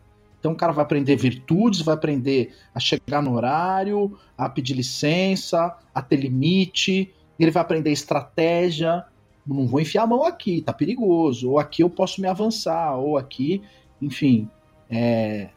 E uma coisa que só existe em artes marciais, no jiu-jitsu principalmente. Quando você entra num dojo, você tem que ter um grau de confiança absoluto. Porque imagina o seguinte: é, você tem um sinal no jiu-jitsu, que são os famosos três tapinhas, né? cara chega nas tuas costas, tá te estrangulando. Se você der os três tapinhas, ele tem que soltar. Você vai se colocar numa situação como essa, vai se arriscar confiando que aquele cara vai cumprir essa regra. E você, assim, não, não tem registro de alguém que tenha cruzado essa regra ética, né? Então, assim, chegou nas costas, apertou o pescoço, o cara pediu para parar, você para. Então, assim, o grau de confiança que você tem que ter no seu adversário é gigantesco. Então, você entrou, você fala aqui, tá tranquilo, ninguém vai me matar aqui. Eu não estou aqui levando em consideração o acidente. O acidente pode acontecer até andando de bicicleta, né? Mas eu estou falando dentro da regra, e a regra é uma regra, digamos assim, cujo objetivo é a submissão total do seu adversário, e você confia que num determinado momento em que você se sente submetido, você vai bater e o cara vai parar. Né? Então, ela é civilizatória também. Né? Você, cria um, você cria um grau de, de civilização no sujeito em que ele, ele para, ele interrompe. É... Só voltando, Kano Sensei ele tinha isso na base, né? Quando ele falou, eu tenho que adaptar esse, essa arte toda aqui para esse mundo moderno. No momento em que ele adaptou, ele criou essa ferramenta de educação física, moral, civilizatória. E quando isso veio para o Brasil, a família Grace falou: sim, a gente vai manter esse intuito cívico, moral, civilizatório, físico, educacional e até nutricional. Eu vou agregar algo que não tinha, que é o aspecto nutricional por trás disso. Mas qual que é a diferença? De graça não. Não vai ser gratuito isso. Eu não vou fazer de graça. Eu tenho que ser remunerado por esse trabalho. E isso é algo que está dentro da cultura do jiu-jitsu. Você não, não, não, não, pensa em sã consciência em ir para uma academia fazer jiu-jitsu de graça. Né? Você pode até estar numa condição em pedir uma bolsa, mas em algum momento você vai ter que dar um retorno. Você vai ter que retornar para a academia, seja dando aula, seja prestando um serviço. Você tem que pagar de alguma forma. Então, esse aspecto fraternal também existe no jiu-jitsu de hoje. Então, saindo lá da parte, digamos assim, que a gente começou lá atrás dos samurais para o jiu-jitsu de hoje, acho que a gente, não, sei se ficou alguma dúvida aí, mas esse é o percurso. O jiu-jitsu prático que a gente pratica hoje, ele vem daí. Né? E aí qual que é a diferença? Você tem o praticante amador, como eu, e de vez em quando vai lá e se mete alguma competição e, e dá sorte, né? Aqui, ó. De vez em quando você se mete numa competição dá sorte. Mas eu sou um amador, eu não sou um atleta profissional. Eu não posso me comparar, por exemplo, com Mika Galvão, com Tainan Dalpra, com Nicolas Meregali. Esses caras vivem disso né? O Mika treina três, quatro vezes por dia. Ele tem uma alimentação totalmente direcionada é, é, para o esporte. Ele tem um calendário. A vida dele, assim, começa em janeiro. Ele já sabe que vai ter uma competição em tal dia de fevereiro, depois em tal dia de abril, depois em junho tem o mundial, depois tem não sei o que, depois tem isso. Então ele prepara o ano inteiro dele com base nesse calendário da federação. Ele já se alimenta. Ele sabe que em tal data ele precisa estar tá pesando tanto. Ele sabe que ele precisa é, de tal coisa para tal dia. Então aí o cara faz todo um calendário, ele fala: bom, eu vou ficar um mês agora treinando forte, ou agora eu vou passar para um treino mais de agilidade. E aí de manhã ele faz isso, à tarde ele faz não sei o quê. O cara vive disso. E ele Caraca. é pago, ele é remunerado. E como é, como é que ele vai remunerar? Ele se apresenta tanto em eventos da própria federação, como nos chamados eventos de luta casada, que tem pago uma fortuna. O último evento de luta casada que o Eric Muniz venceu, ele levou 200 mil para casa. né? O campeão do evento levou 200 mil reais para casa. Então você está começando a ter um grau de profissionalização muito alto, né? É, você tem os eventos de luta casada no Oriente, principalmente na Coreia, né? O Spider é um evento grande que existe na Coreia. Você tem é, o One, o Who's Number One, você tem eventos de UFC voltados para o chamado grappling, que é o jiu-jitsu sem kimono, e isso remunera, né? Então o cara consegue, de certa forma, é, é, viver do jiu-jitsu, porque ele vai ser remunerado. Aí você me pergunta, pô, mas paga todo mundo? Não, paga só o campeão. Pô, e o vice? e o vice? ele vai ter uma bolsa menor, mas ele também vai ter os seus patrocinadores. Ele tem patrocinador de kimono, você tem alguém que vai lá e remunera. E o cara, às vezes, ele tem um salário para lutar em um determinado time. Você já tem times de jiu-jitsu que são organizados de forma muito parecida com times de futebol. Você já tem atletas que o cara tá ligado a uma equipe e ele migra para outra equipe porque vai receber um salário maior na outra. Isso já está acontecendo no jiu-jitsu. Isso já é um fenômeno. Esses caras que vivem disso, como te falei, treinam três, quatro vezes por dia, todo dia. Às vezes o cara não tem domingo. Tem períodos que o cara fala, pô, esse mês aqui eu não vou poder, né? Lógico, vou fazer um treino mais leve de sábado, de domingo, ou de domingo vou fazer só uma musculação, uma corridinha, mas ele não tem nenhum dia que ele fica até Parado. 11 horas da manhã na cama. Não, não tem. Então, esses caras de alto rendimento, eles já estão num nível de, de, de preparação e de, de, trabalho grande, assim.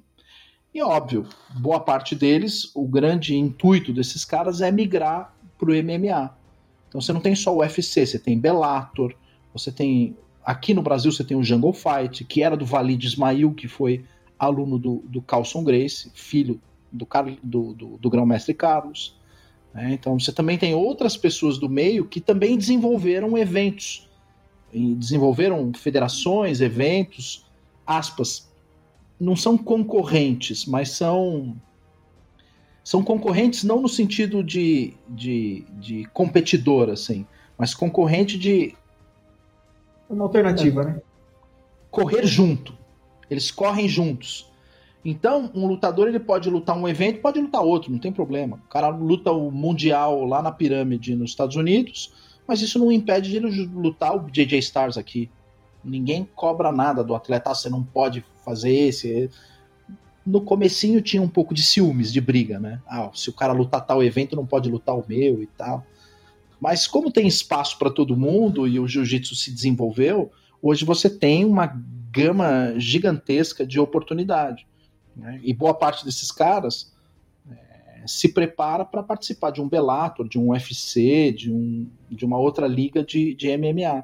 E estão começando a surgir ligas de jiu-jitsu, de grappling, né? O ADCC, por exemplo, tem muita gente que tá, vai disputar o ADCC, que é jiu-jitsu sem kimono, né? Paralelamente a isso, você tem as lutas olímpicas, por exemplo, taekwondo, judô. O que, que aconteceu com essas lutas? É o que vocês viram com o karatê do.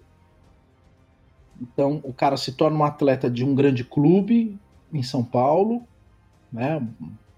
Pinheiros ou Paineiras. Ele vai ter lá uma bolsa, vai ter isso, vai é, é, ter alimentação, plano de saúde, etc., para poder disputar. Exato, para poder disputar campeonatos, mas ele não pode é, é, é, fazer um comercial de shampoo, por exemplo, igual um jogador de futebol. Não pode. O atleta de judô não pode. Não pode. Não pode. Não pode. Mas por quê? Ele não pode ter um patrocínio próprio. É, um patrocínio próprio é, é, que não seja um patrocínio oficial da federação. Porque senão ele se torna, aspas, um atleta profissional e o COB não vai permitir, porque o COB não permite é, atletas profissionais nas Olimpíadas, né?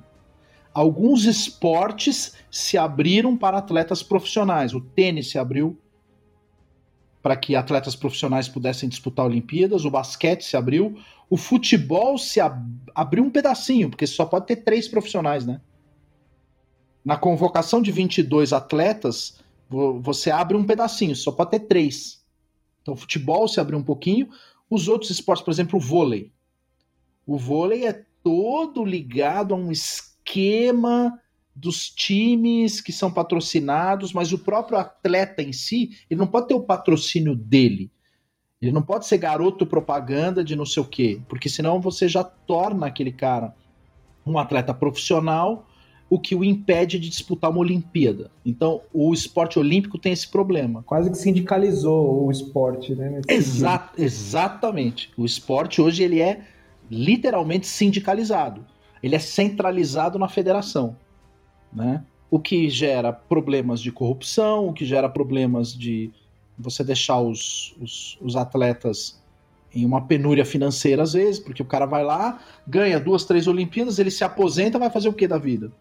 Ele vai dar aula de judô? Judô não é um esporte que todo mundo quer fazer, então às vezes ele consegue dando aula numa escola de bairro, num colégio de rico. O boxe não é assim, né? O boxe ele já. Não, o boxe é profissional. O boxe o é um boxe esporte é... profissional. É.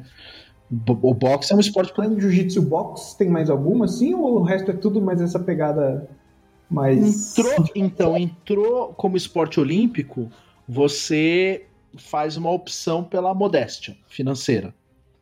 A modalidade opta por modéstia financeira. Ela pode até no seu evento ter um evento robusto, bonito, lindo, com investimento, com televisão, com pá, e tá, tá, tá. Mas é porque a federação é patrocinada. Então, no judô, por exemplo, o judô é patrocinado pelo Bradesco, mas o Bradesco não patrocina os atletas. O Bradesco patrocina a federação. E a federação escolhe, monta a seleção brasileira, escolhe quais serão os atletas que receberão os repasses ou os benefícios do patrocínio que a federação recebe mas ela não vai permitir que um atleta tenha o seu patrocínio desgarrado dos demais. Então aquele cara começa a se destacar muito. É... Ele pode, ele, é, ter um patrocínio próprio, mas a federação não vai permitir, porque ela fala, pô, você está se profissionalizando e o COB não vai permitir que você dispute uma Olimpíada. Né? No jiu-jitsu não tem desse problema. É todo lugar? Oi? Isso é só não, todo lugar do Todo, lugar, lugar do, mundo. É, todo lugar do mundo. Você não pode. O atleta de judô. Você não vai ver um atleta de judô. Por exemplo, o maior atleta de judô da atualidade é o Ted Riner. Ganhou 11 títulos mundiais. Três Olimpíadas seguidas. Ted Riner é um monstro da, da modalidade. Ele tem muitos resultados. Você não vai ver o Ted Riner fazendo propaganda de uma pasta de dente sequer. Na França.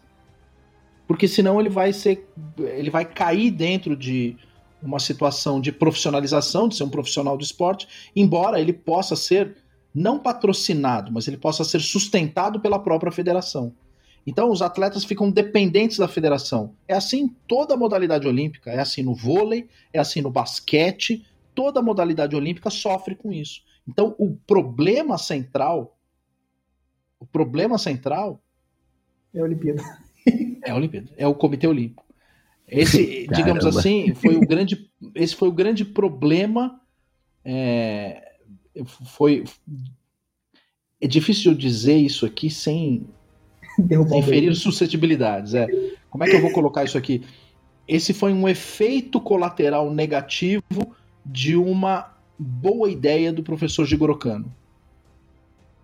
Uhum. Então, ele teve a ideia de criar um comitê olímpico, de fazer com que a Olimpíada fosse um evento de união dos povos, e ao mesmo tempo ele dizia que os atletas não deveriam é, disputar as coisas por dinheiro, porque senão levaria o atleta à ganância e etc. Então, sob o ponto de vista filosófico, ele está certo, mas na prática não deu certo. Na prática, se provou é, falho esse pensamento. É porque não dá pra você ser um atleta de alto nível e ter um outro emprego. Exato, tempo, né? Você vai ter que viver disso. Exato. E aí, a filosofia dele está correta para um mundo que não vive como é o nosso mundo hoje, extremamente comercial e, e dependente de, transações financeiras. Exato. E quais foram os países que conseguiram, de certa forma, manter um alto nível é, no esporte e nas respectivas modalidades, é, dando aos atletas uma certa tranquilidade de vida? Os regimes comunistas. Os que arrecadam mais. Então, é, porque o cara ele vira um funcionário do Estado, é o Estado que é. sustenta o cara. Então, tudo está na mão do Estado, até o Comitê Olímpico daquele país está na mão do Estado. Então, os atletas soviéticos, da época da União Soviética, eles não tinham que se preocupar. Nem com patrocínio, nem com isso, nem com nada. Talvez só eles não tinham que se preocupar. Não, é, não tinham que se preocupar. Eles viviam daquilo, de fazer o esporte, podiam ficar lá. É exato. O cara vivia numa bolha. Cuba, a mesma coisa. Cuba uhum. conseguiu desenvolver atletas fenomenais, mas são funcionários públicos, funcionários do Estado. Alemanha Oriental. Então você pode pegar, pô, Cuba sempre tem um alto nível de medalhas, né? A União Soviética tinha um alto nível de medalhas e tal. Porque o cara conseguia, de certa forma, como funcionário do Estado, se dedicar só àquilo. Porque o Estado priorizou... A União Soviética batia de frente com os Estados Unidos no basquete.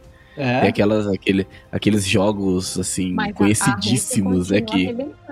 Continuava, né? Agora arrebentou o doping. É, agora se arrebentou, não, porque não tá mais participando.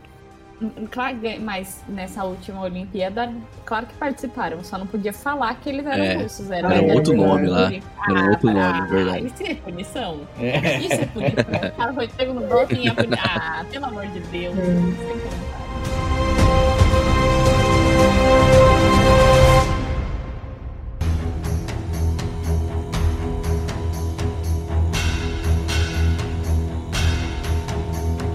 Então, essa de certa forma é o percurso das coisas e como as coisas acabaram caminhando paralelo, né? O judô e o jiu-jitsu. Você tem. Você tem, inclusive, é, diferenças técnicas, né? Olha que coisa curiosa. É, eu estava contando aqui para vocês que uma parte da família Grace é, foi para a prática, foi para a luta e para o teste, etc. Principalmente a parte ligada ao grão-mestre Hélio Grace. A parte ligada ao grão-mestre Carlos Grace, você teve o desenvolvimento da dieta e o desenvolvimento do jiu-jitsu desportivo que ficou nas mãos do seu filho, o, o Carlinhos Grace, que desenvolveu a federação. Não só desenvolveu a federação, mas ele fez com que dentro da federação as regras do chamado jiu-jitsu desportivo fossem desenvolvidas e consolidadas, as regras de pontuação no jiu-jitsu, né? Que é dois pontos para queda e raspagem, três para passagem, quatro para montada e pegada de costas. Esse é o básico da, da regra de jiu-jitsu. E essa regra, que foi assim, esse modelo de disputa, que foi desenvolvido é, lá atrás, nos anos 50, anos 60, a quantidade de mudança que você teve na regra é muito pouca. É muito pouca. Você pode ter algum avanço técnico, com alguma inovação, alguma coisa, né? Que de tempos em tempos surge um cara com habilidades técnicas excepcionais, foi o caso do Rafael Mendes, que ele desenvolveu lá todo um jeito especial de chegar nas costas dos adversários, rodando por baixo da perna e tal, chamado berimbolo. Ele desenvolveu uma técnica especial, né? Ele achou um caminho ali. Então você tem, dentro da técnica, é, um certo desenvolvimento, evolução. Mas a regra não muda, a regra é a mesma. Agora vai olhar para o judô. O judô que eu disputei nos anos 80 não tem nada a ver com o judô de hoje. É outro esporte. E o judô é um negócio bizarro. A cada ano, 30% do livro de regra muda. Muda todo ano. Porque os caras falam, não, porque agora entrou televisão, tem que fazer uma coisa mais atrativa para televisão. Agora entrou internet. Agora entrou não sei o que. Agora o judô tem que ficar mais plástico. Ah, tem que diminuir o tempo. Agora tem que aumentar. Ah, agora o. Enfim. Ah, tem que mudar o formato da área. Então, assim, toda hora tá mudando. Mas por quê? Porque isso é uma demanda típica de esporte olímpico. Muda a regra toda hora. E é instável. Esse exemplo que você deu, que se aplica muito também pro karatê o karatê ainda, além dessas mudanças que acontecem também por se tornar um esporte olímpico, por exemplo, quando eu era criança, tinha uns movimentos que eu lembro que eu fazia no kata e que agora já não tem mais. Que não pode. E que se você fizer é errado. E também vai mudando conforme as a, os grupos, né, as, as confederações. Tipo, tem a FKP, FPK. Tipo, ambas são paulista, mas são diferentes. Aí tem outra lá também que é JKA. Então, tipo, cada uma, tudo dentro do Shotokan. Ainda tem o Goju Ryu, tem o Kyokushin, que são outras coisas diferentes, mas isso eu tô falando dentro do Shotokan. Então, dentro do Shotokan tem as suas ramificações. Então, dependendo da confederação, o kata é diferente, o movimento é diferente. Se você fizer na sua, tá errado. Nossa, é uma, é uma confusão. É dentro de uma demanda esportiva olimpizante, universalizante. O que, que o jiu-jitsu fez? O jiu-jitsu fez o contrário. Eu vou criar um esporte, eu vou criar um regime de pontuação e eu vou criar um campeonato e a partir disso, quem quiser participar, que venha na minha regra. E aí o que, que eles fazem? Os alunos de jiu-jitsu vão abrindo suas academias e formando seus alunos e atraindo esses caras para dentro desse universo, porque esse universo ele ele tá aberto, né, para um público e você tem um meio de vida ali. Não é um meio de vida fácil, as pessoas acham que é fácil, vida de lutador é coisa fácil, mas não é um meio de vida fácil, né? Mas é um meio de vida muito agradável, muito divertido. Você não vai ficar milionário no jiu-jitsu, mas você vai conseguir ter uma vida modesta, viver bem, viver razoavelmente bem, e você vai se divertir. Né? Se você tiver competência e se aliar de maneira é, é, correta, com bons parceiros e tiver dentro de um, de um time adequado, você só não vai ter sucesso se você não trabalhar, se você não se dedicar, mas tem que trabalhar.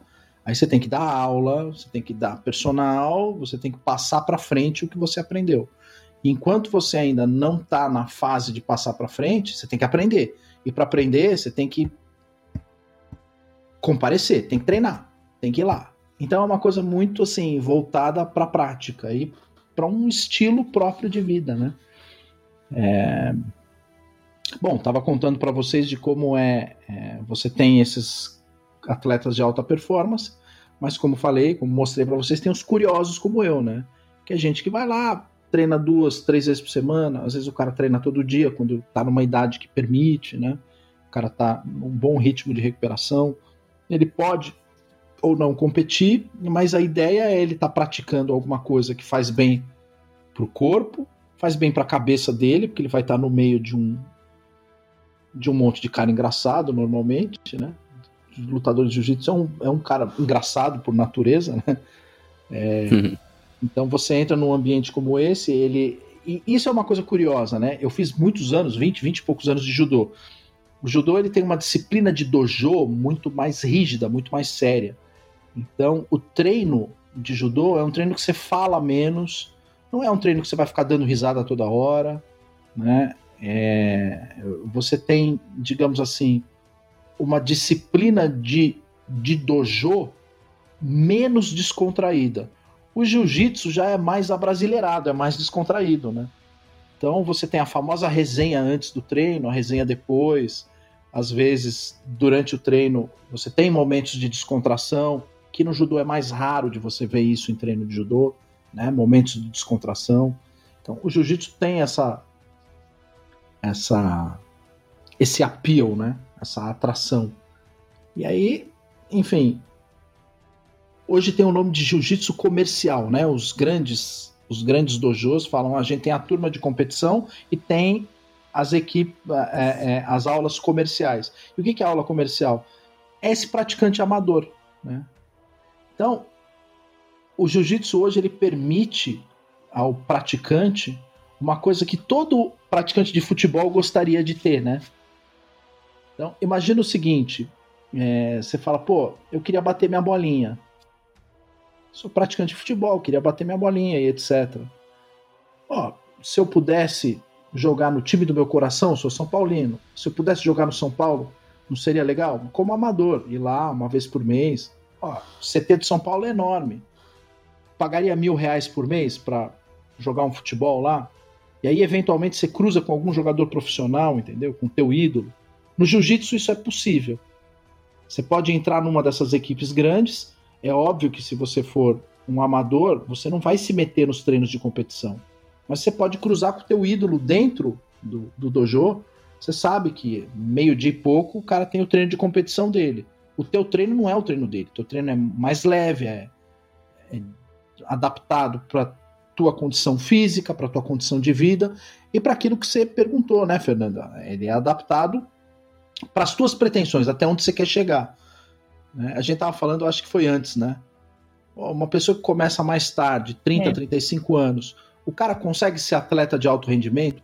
Putz, é muito raro esses caras que começam mais tarde se tornarem atleta de alto rendimento. É, um exemplo recente aqui é o Alex Poitin, né? O cara começou é, é no MMA, ele era mecânico, se eu não me engano. Inclusive, até ele estava numa situação de vida muito delicada, né? Ele já estava tava bebendo demais, já estava com passos acelerados pro alcoolismo. Aí o cara acordou um dia e falou: Ah, vou lutar boxe, vou lutar não sei o que, quero entrar pro MMA. O cara, cinturão do UFC. Caramba. Então, assim, é muito raro você ver uma pessoa que começa tardiamente e chega no alto rendimento e chega no topo do alto rendimento, né? É, é raro, mas não é impossível, né? Ah, quer um outro exemplo aí? No Mundial de Jiu-Jitsu recentemente, a gente teve o primeiro faixa coral participando de um Mundial de Jiu-Jitsu, como Megaton Dias, né? Megaton Dias com 55 para 56 anos, disputou o Mundial de Jiu-Jitsu com a molecada de 19, 20 anos. O Megaton Dias é pai da Mackenzie Dern, que é atleta do UFC, né? O pai de uma atleta do UFC foi lá lutar de igual para igual com a molecada. Só que o Megaton Dias tem, ele tem 55 anos, mas ele tem 40 só de se bobear, ele tem 40 só de faixa preta, ele é faixa coral, né? Então, você tem às vezes a, a possibilidade de alguém já que deveria estar em casa descansando, disputando com atletas de alto rendimento, no mesmo nível dos caras, né? No mesmo nível, disputando pau a pau ali. É, mas começando tarde é mais raro. Agora, a pessoa começando tarde e chegando num, num nível de excelência, mas não de alto rendimento, não é incomum, né?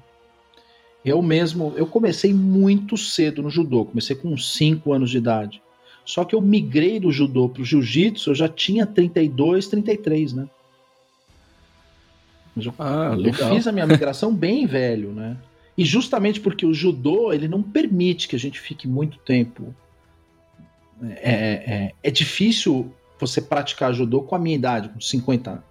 É muito difícil, porque tem muita lesão, o grau de lesão é muito muito elevado, né? Não é uma arte marcial propícia para pessoas da minha idade. Já o jiu-jitsu não, você pratica deitado, né? É típica arte marcial para velho. Então dá para você praticar.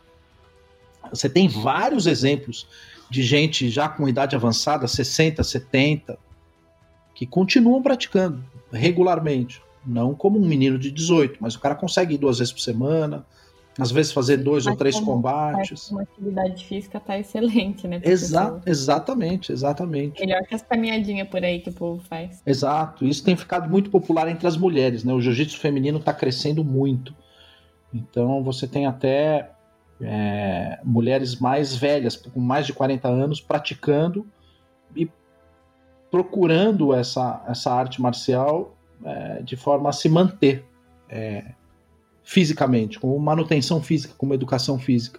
Você tem toda uma parte no jiu-jitsu que é de, de chamados drills, né?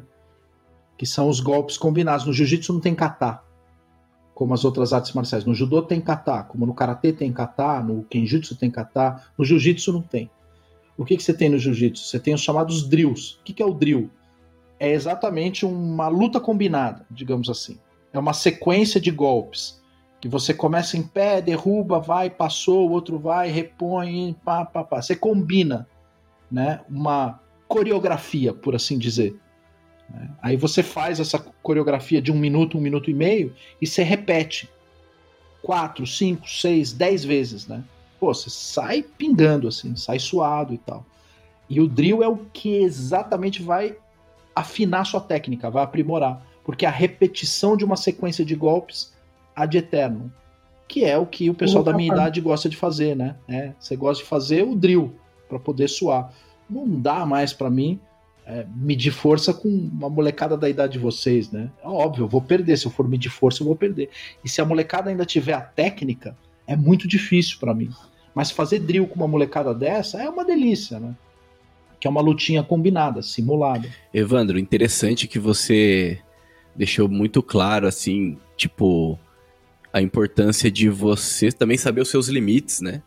Então, eu vou praticar uma arte marcial mas eu não vou dar um. Vou achar que eu sou o Chuck Norris lá, né? Já é o tiozão dando porrada em todo mundo, né? Arrebentando com tudo, né? Eu vou. Eu vou respeitar o limite, né? Então escolher também a melhor arte marcial, que também possa se adequar também com a minha idade, com a minha pretensão. Você falou uma coisa muito interessante, por exemplo. É, cara, eu, tipo, você deu um exemplo do, de futebol, né? Eu quero ir lá e praticar, e é isso. Eu não vou no treino de competição porque eu não vou competir, entendeu? Eu não vou no treino que tá esses caras ali que estão arrebentando mesmo lá e tal, que é outra pegada. O meu negócio ali, como você falou, o treino amador, né? Que não é amador, ah, é, é, é leve, é de boa. Não, não é isso. É porque ele é voltado para uma outra coisa, né? O objetivo é diferente. Então isso é bem legal também, né? De, de, de saber também que tem essa possibilidade também dentro do universo de artes marciais, né? É, é. Isso é uma coisa importante, você adquirir consciência do seu próprio corpo. Né? Então você fala, o meu corpo, eu tenho aqui no, na carcaça aqui um, um histórico aqui de quatro fraturas. Então eu conheço as limitações. Eu sei que eu tenho eu tenho o ombro encurtado, eu tenho problemas no tornozelo, porque tem plaquinha no tornozelo. Eu tenho várias coisas que eu sei das minhas limitações. Então eu sei que certas coisas eu não vou arriscar. Então, eu não vou fazer tal coisa e colocar o ombro em risco, o cotovelo em risco. Então, eu vou procurar me proteger. E aí, conhecendo as tuas limitações, é onde você vai desenvolver aquilo que o pessoal do jiu-jitsu chama de jogo, né? Como é que eu monto o meu jogo? Eu vou montar o meu jogo de acordo com o que eu preciso proteger do meu próprio corpo. E é uma coisa que é engraçada. Você começa aprendendo jiu-jitsu como uma arte marcial de defesa pessoal. Você só vai entender isso aí quando você chega na preta. Você fala: Ah, eu entendi, eu tenho eu tenho que me defender em primeiro lugar.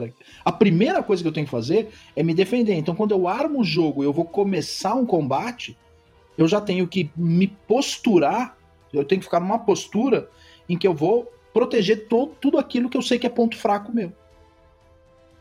Então, assim, eu tenho um ponto fraco fisicamente no ombro, no tornozelo, na mão, aqui. Então eu vou proteger esses pontos, porque se me pegar aqui, eu tenho o ombro mais encurtado, tenho isso. Mas aonde que eu. Pô, que eu tenho vantagens? Ah, eu tenho uma boa abertura de perna, ou eu tenho força, ou eu tenho. É, no meu caso, por exemplo, eu não tenho pescoço, né? Então é muito difícil de me pegar no estrangulamento. É muito difícil, eu não tenho pescoço. É uma vantagem competitiva que eu tenho. Então eu consigo me fechar bem quando eu estou lutando. Já em relação é, é, articulações, eu tenho minhas dificuldades. Então as pessoas sabem que eu tenho essa, essa vulnerabilidade. Então o que eu vou fazer? Eu vou proteger minhas articulações, né? Para não me pegar em chave de braço, chave de perna, esse tipo de coisa. Aí você fala, ah, então eu tenho que, em primeiro lugar, pensar na minha defesa. Como eu me protejo? E como eu me mantenho numa zona de conforto, protegido? Como é que eu luto protegido? E a partir desse momento que eu encaixo com, o meu adversário, eu falo, bom, Estou numa zona de conforto, estou confortável, estou protegido. Então daqui eu vou começar a pensar em alguns ataques. Mas eu vou ter que fazer ataques sem me arriscar, né?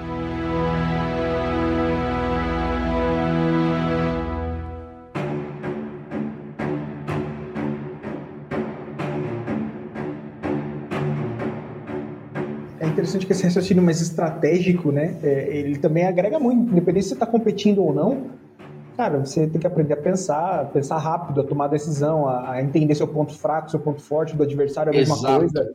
Não tem, não tem pra onde correr, assim, você vai acabar desenvolvendo isso. E você leva isso pra sua vida, no dia a dia, né? Então, é... hoje eu tive, pô, a gente a gente teve dificuldade de conversar hoje, né, Lucas? Porque para se preparar para o podcast e tal, eu fiz as coisas meio na pressa e tal. Aí você falou, pô, será que a gente consegue antecipar? E eu escrevi, pô, ainda tô no escritório. Mas eu tava numa reunião, né? Então por que, uhum. que eu tô uhum. contando tudo isso? Porque essas coisas que você falou, Bruno, você traz para tua para tua vida profissional, né? Então, você adapta isso. Qual que é a hora certa de eu falar numa reunião? Qual que é a hora certa de eu calar? De eu recuar? Qual é a hora hum. certa de eu interromper? Eu preciso interromper esse cara. Eu vou interromper. É um, isso, é um, isso, isso é um ataque dentro de uma mesa de negociação. Sim, né? Então, qual é o meu limite aqui? Eu tenho que saber qual é o meu limite. O meu limite é financeiro, o meu limite é de tempo, o meu limite é de, é, de espaço, né? Então você leva isso para a tua vida profissional e você adapta essas coisas para o seu dia a dia, né? Eu estou falando como advogado, então como é que eu negocio cláusulas? Bom, se eu ceder essa cláusula aqui, eu fico sem mais nada, então eu tenho que proteger isso aqui. Né? Então eu é, tenho que criar mecanismos, é, e você vai isso pode ser adaptado para vendas, por exemplo. Quem trabalha com vendas, no comércio e etc. Cara, bom, aqui eu tenho que fazer assim. Ou como é que eu vou trazer esse cara para o meu lado, para transformá-lo num cliente? Como eu fidelizo? E isso tem muito, né, em dojo de, de, de jiu-jitsu, né? Você transformar aquilo em um, em um aprendizado que você consegue aplicar no seu dia a dia, que é o aspecto civilizatório da arte marcial. Uhum, sim. Como é que eu consigo extrair e, lógico, carregando aquelas coisas do Bushido. Ele é civilizatório dentro daqueles limites das chamadas virtudes do Bushido. Como é que eu consigo fazer isso sem ser injusto com a minha contraparte? Ou como é que eu consigo fazer isso é, sem cruzar a linha do respeito. Ou como é sem é que eu consigo baixo. fazer isso? Sem golpe baixo, sem dedo no olho. Se o cara pedir para parar, eu vou soltar. Eu vou falar, não, ok. Né? Quando que eu preciso perceber que eu me excedi e devo pedir desculpa? Ou quando eu não devo pedir desculpa, porque senão vai parecer que eu tô parecendo fraco, frágil, eu tô cedendo pontos, né? Ou eu tô. Então isso se aprende na luta. É, é uma coisa maluca. Você só vai conseguir transformar isso num, num, num, numa forma de agir quando você está muito mais lá na frente, né? Quando você começa a entender melhor a, o mecanismo da, da, da, luta. Antes disso, a melhor coisa que você tem a fazer é o que eu falo. Todo mundo que chega lá para ter aula, eu falo: jiu-jitsu é uma arte marcial de defesa pessoal. Então, aprenda a se defender. Aí o cara fala, pô, o que, que eu tenho, eu como faixa branca.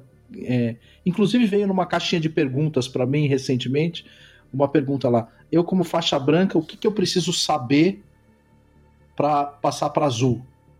Falo, você precisa aprender a se defender. Não pode bater. não pode bater. É isso. Você tem que aprender um jeito de lutar em que o cara não te pegue. Aí o professor vai falar: não, não posso mais deixar esse cara na branca, vou ter que dar azul para ele. Aí na azul você começa a falar: bom, eu já. O cara não me pega, eu ainda sei sair de certas situações. Bom, então você tá apto a ser faixa roxa. Aí na roxa você fala: bom, eu não só o cara não me pega, como eu sei sair, como eu sei pegar de vez em quando. De vez em quando eu já, eu já encontrei um caminho que eu pego o cara. Bom, então você tá apto para ir para marrom. Aí na marrom você fala, bom, agora tá muito mais fácil. Eu mais pego do que sou pego, né?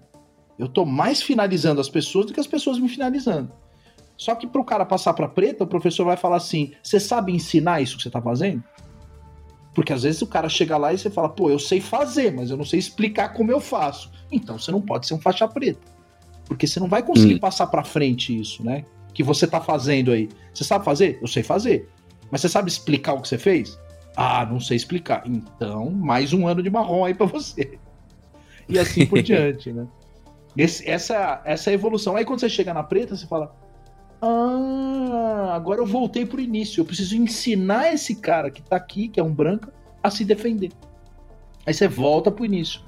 Ela é cíclica, né? É uma coisa curiosa, é uma coisa interessante, assim. É, você acha, Evandro, que qual deve ser a frequência, assim? Tipo... Tá, então vamos lá o atleta de alto rendimento tem que ter uma frequência aos treinos de pelo menos duas ou três vezes por dia.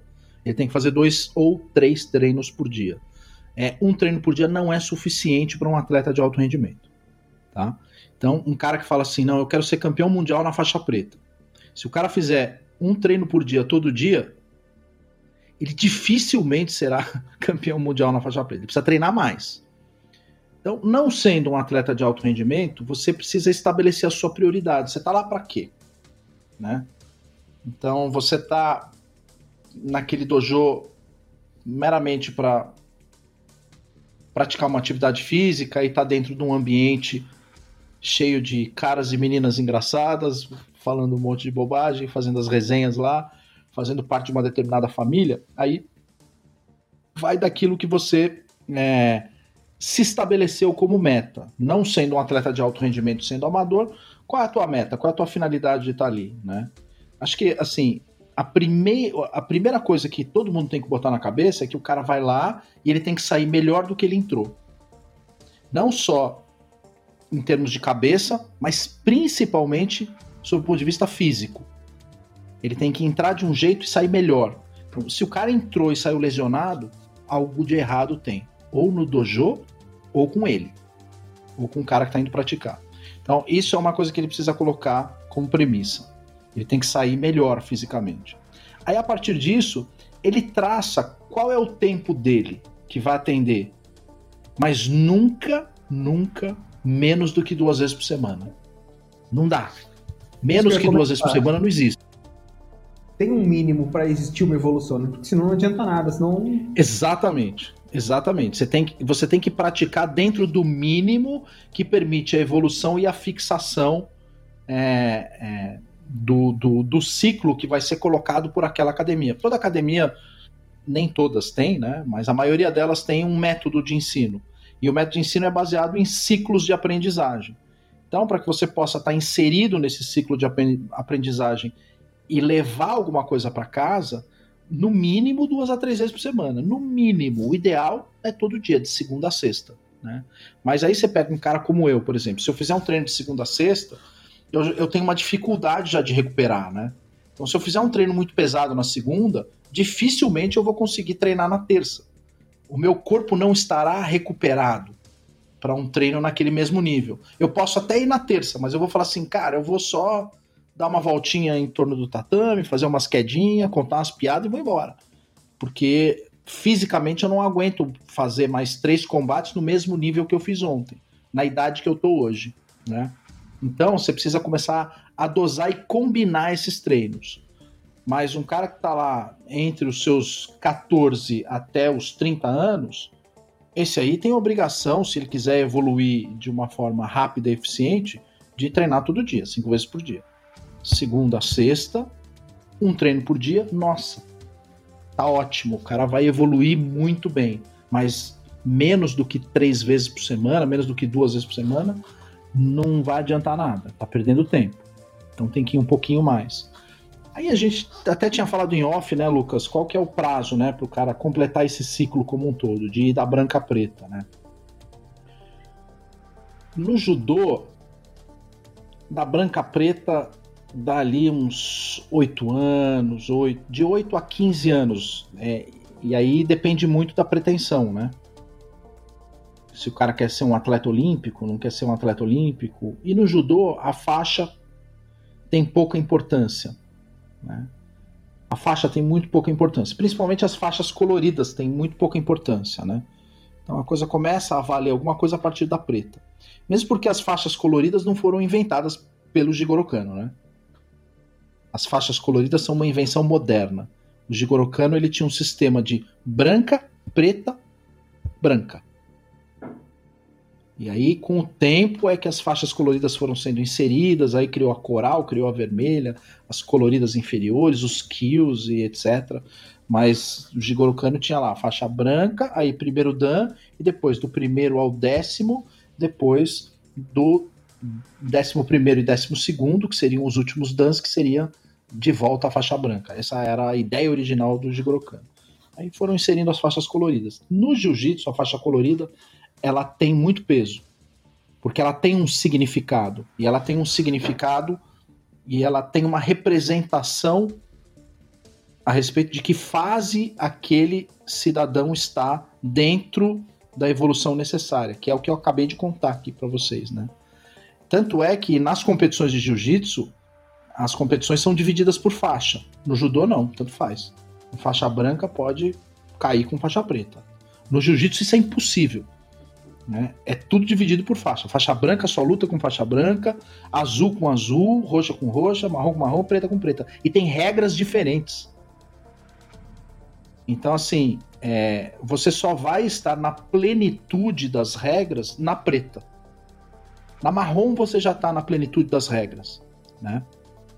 Não tem mais hoje diferença é, de golpe que você só pode aplicar na preta. Então é da marrom para cima, tá tudo permitido. Mas até a marrom tem coisas que na roxa e na azul você não pode fazer. Né? Na branca nem se fala, é muito mais restrito. Então no jiu-jitsu isso tem um, um significado.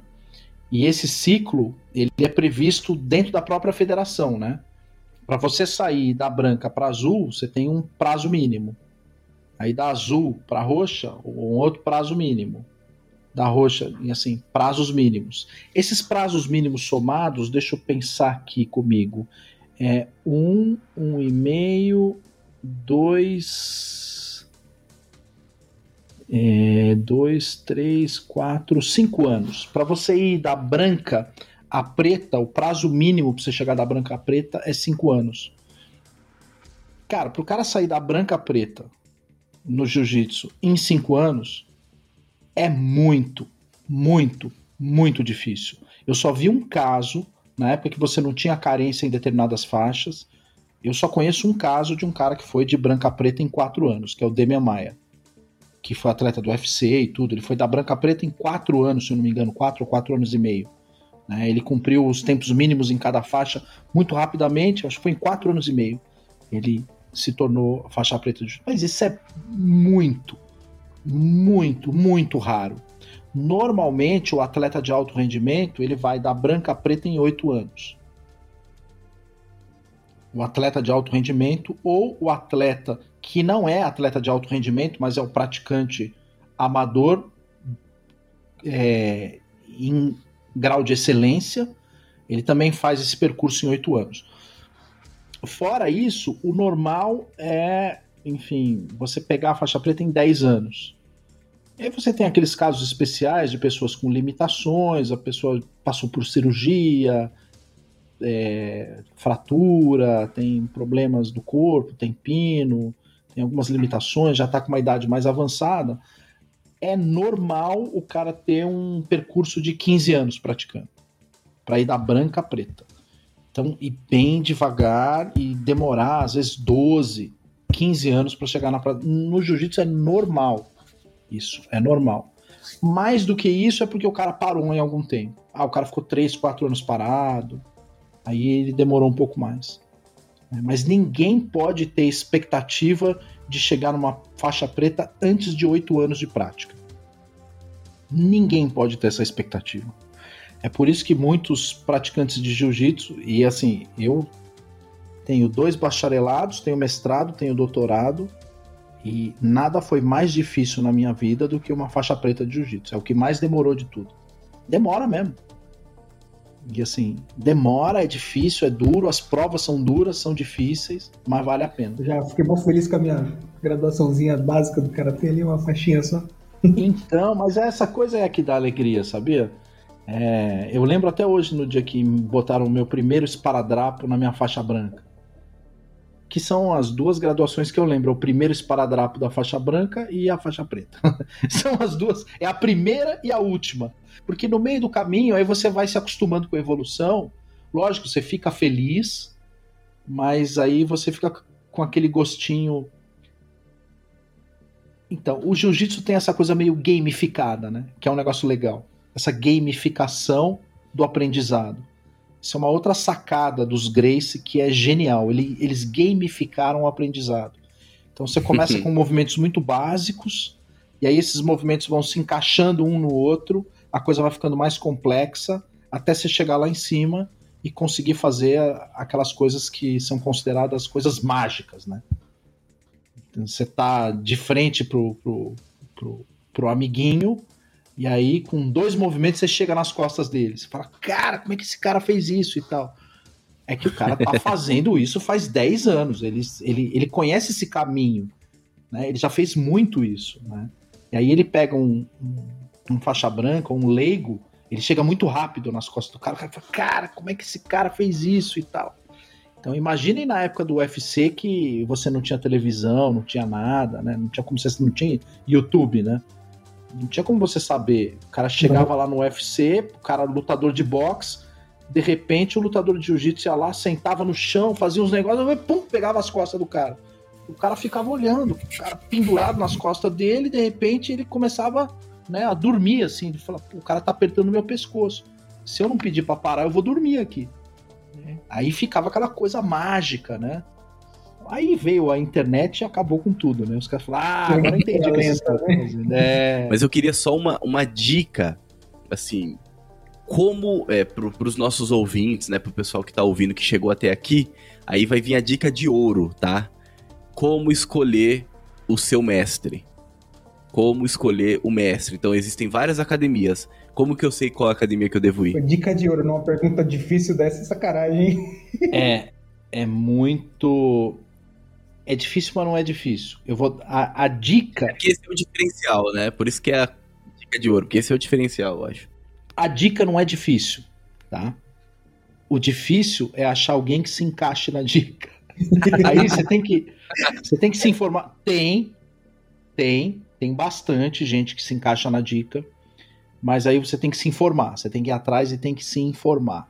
Perguntar para um, perguntar para outro e tal. Esse cara, pá, pá, fazer as perguntas estratégicas. Então, a primeira coisa para você achar um bom mestre é saber se a academia dele tem método porque uma coisa é, que é muito comum em academias de jiu-jitsu assim, menores é o seguinte: o professor não se prepara para dar aula.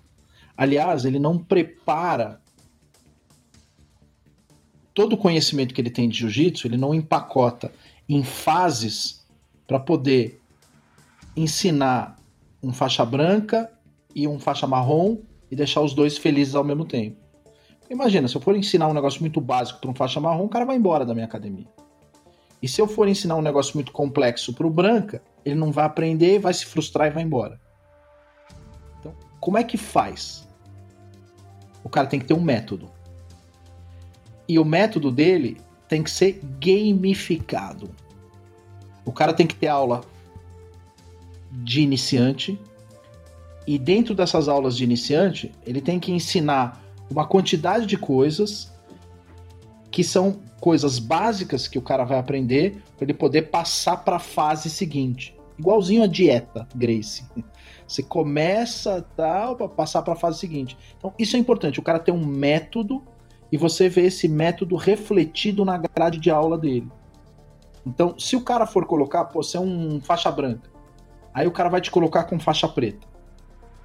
para você fazer um, um combate. Faixa preta sabe que você é branca e ele sabe até onde você aprendeu, o que, que você sabe e o que, que você não sabe. Então ele já vai lutar de você, ele vai lutar com você de maneira adaptada para te ajudar, para você poder se desenvolver. E o faixa branca, o faixa preta também não vai ficar só lá com faixa branca, senão o cara se frustra. Ele tem que ter algum desafio. Então, para isso, você tem que ter um regime muito bom de você tem que ter uma metodologia de ensino. E essa metodologia tem que estar refletida na grade. E a segunda coisa é a satisfação que os alunos têm em relação ao desempenho físico. Volto a dizer, se você vai treinar em um lugar em que você sai pior do que você entrou, esse mestre não é bom. Você tem que sair melhor do que você entrou. Por mais que você vá perder vários combates ou ser finalizado em quase todos eles, isso tem que representar uma evolução física para você. Você não pode sair de lá lesionado e machucado. Lógico, shit happens, acidentes de vez em quando acontecem, mas se os acidentes começarem a acontecer com muita frequência está se lesionando demais, algo de errado tem. Né? E normalmente esse algo de errado tá na academia, porque o professor começa a ver que você tá fazendo um negócio que, pô, você quer sair machucado de novo aqui? Não faça isso. Então, é dever do professor conduzir o aluno pelo caminho mais seguro, para que ele se lesione pouco e adquira o maior benefício possível para ele dentro da prática dele. Então, essas são as duas dicas. Tem que ter método e tem que ter uma disciplina física em que você é, não vê as pessoas se machucando ou saindo piores do que entraram. Essas são as duas dicas. Agora, como é que faz pra achar esse cara?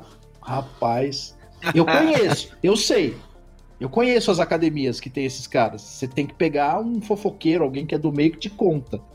Agora, se você não é do meio e começa a olhar e vai tentar buscar isso na base da tentativa e erro, você se arrisca demais. Né? Então, o ideal é conversar com alguém que já pratica, e aí a pessoa vai te dizer: pô, tal lugar é legal, lá é um treino tranquilo, é, é sossegado, lá é um treino de competição forte, lá você vai conseguir um treino forte e tal, papapá. E pense o seguinte: isso vale também para o atleta de competição. O que, que adianta o atleta de competição ter um treino forte e o cara se lesiona todo treino? O cara não vai conseguir competir. Ele tem que treinar forte em que ele vai ter um resultado que ele fica forte e evolui sem se lesionar.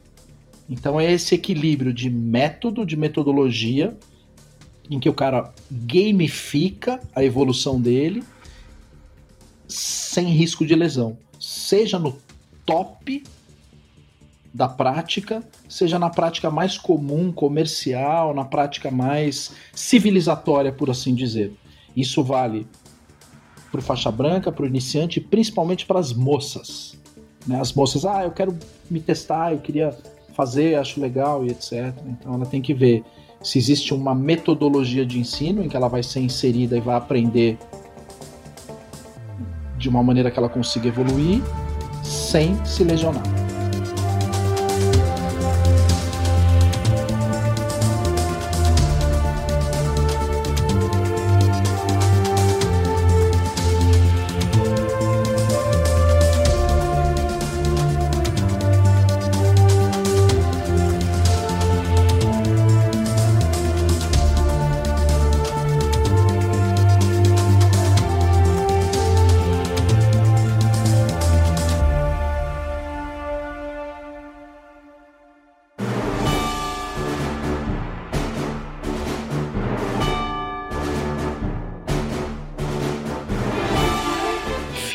Fizemos aí um episódio 1 contando toda a questão da história.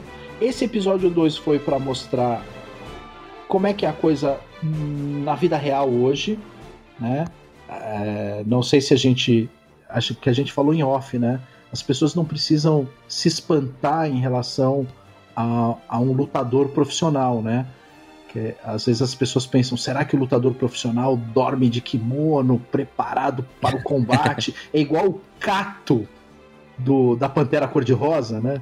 É o cara que dorme no armário vestido de preto, com um chapéu ninja, com uma espada guardada. Não.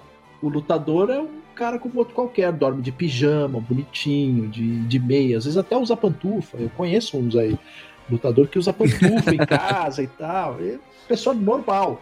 Tem a vida como de qualquer outra pessoa. Vai no supermercado, paga a conta, atrasa a conta também, igual nós.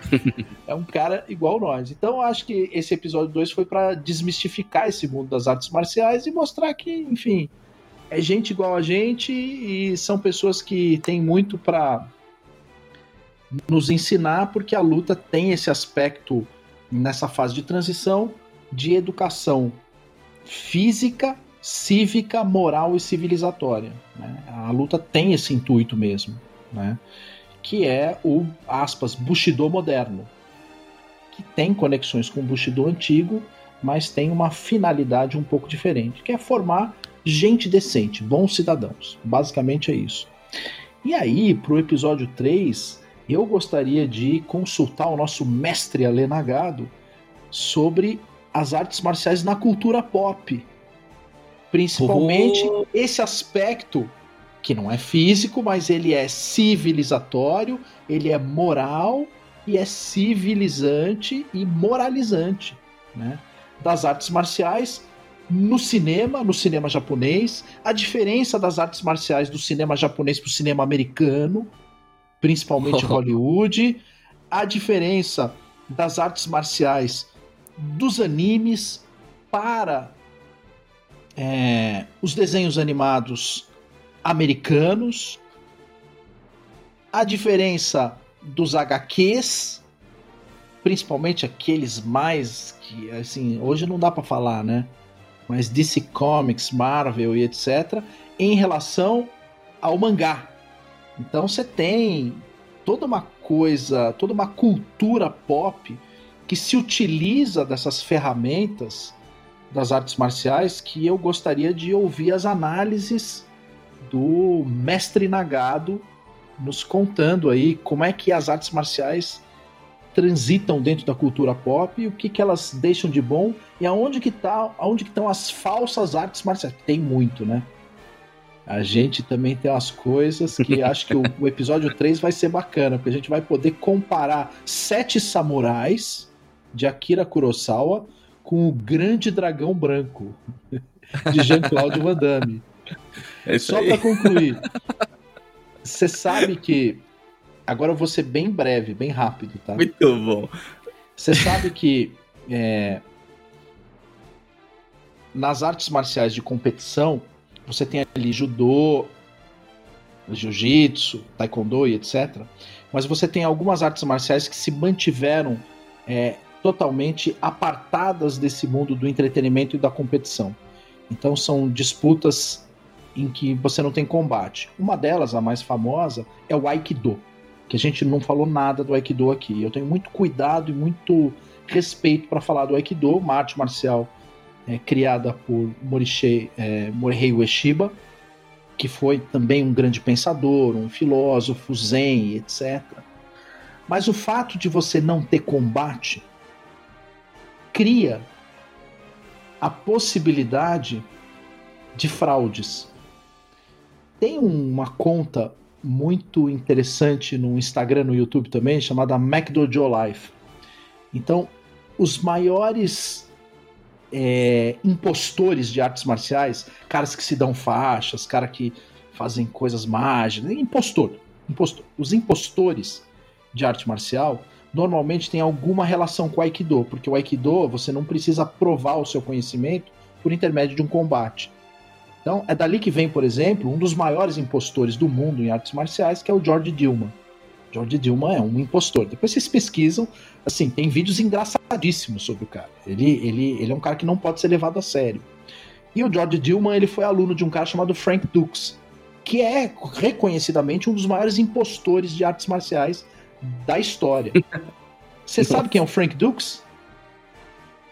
O Frank Dux é o grande dragão branco. Ah. é o grande dragão branco.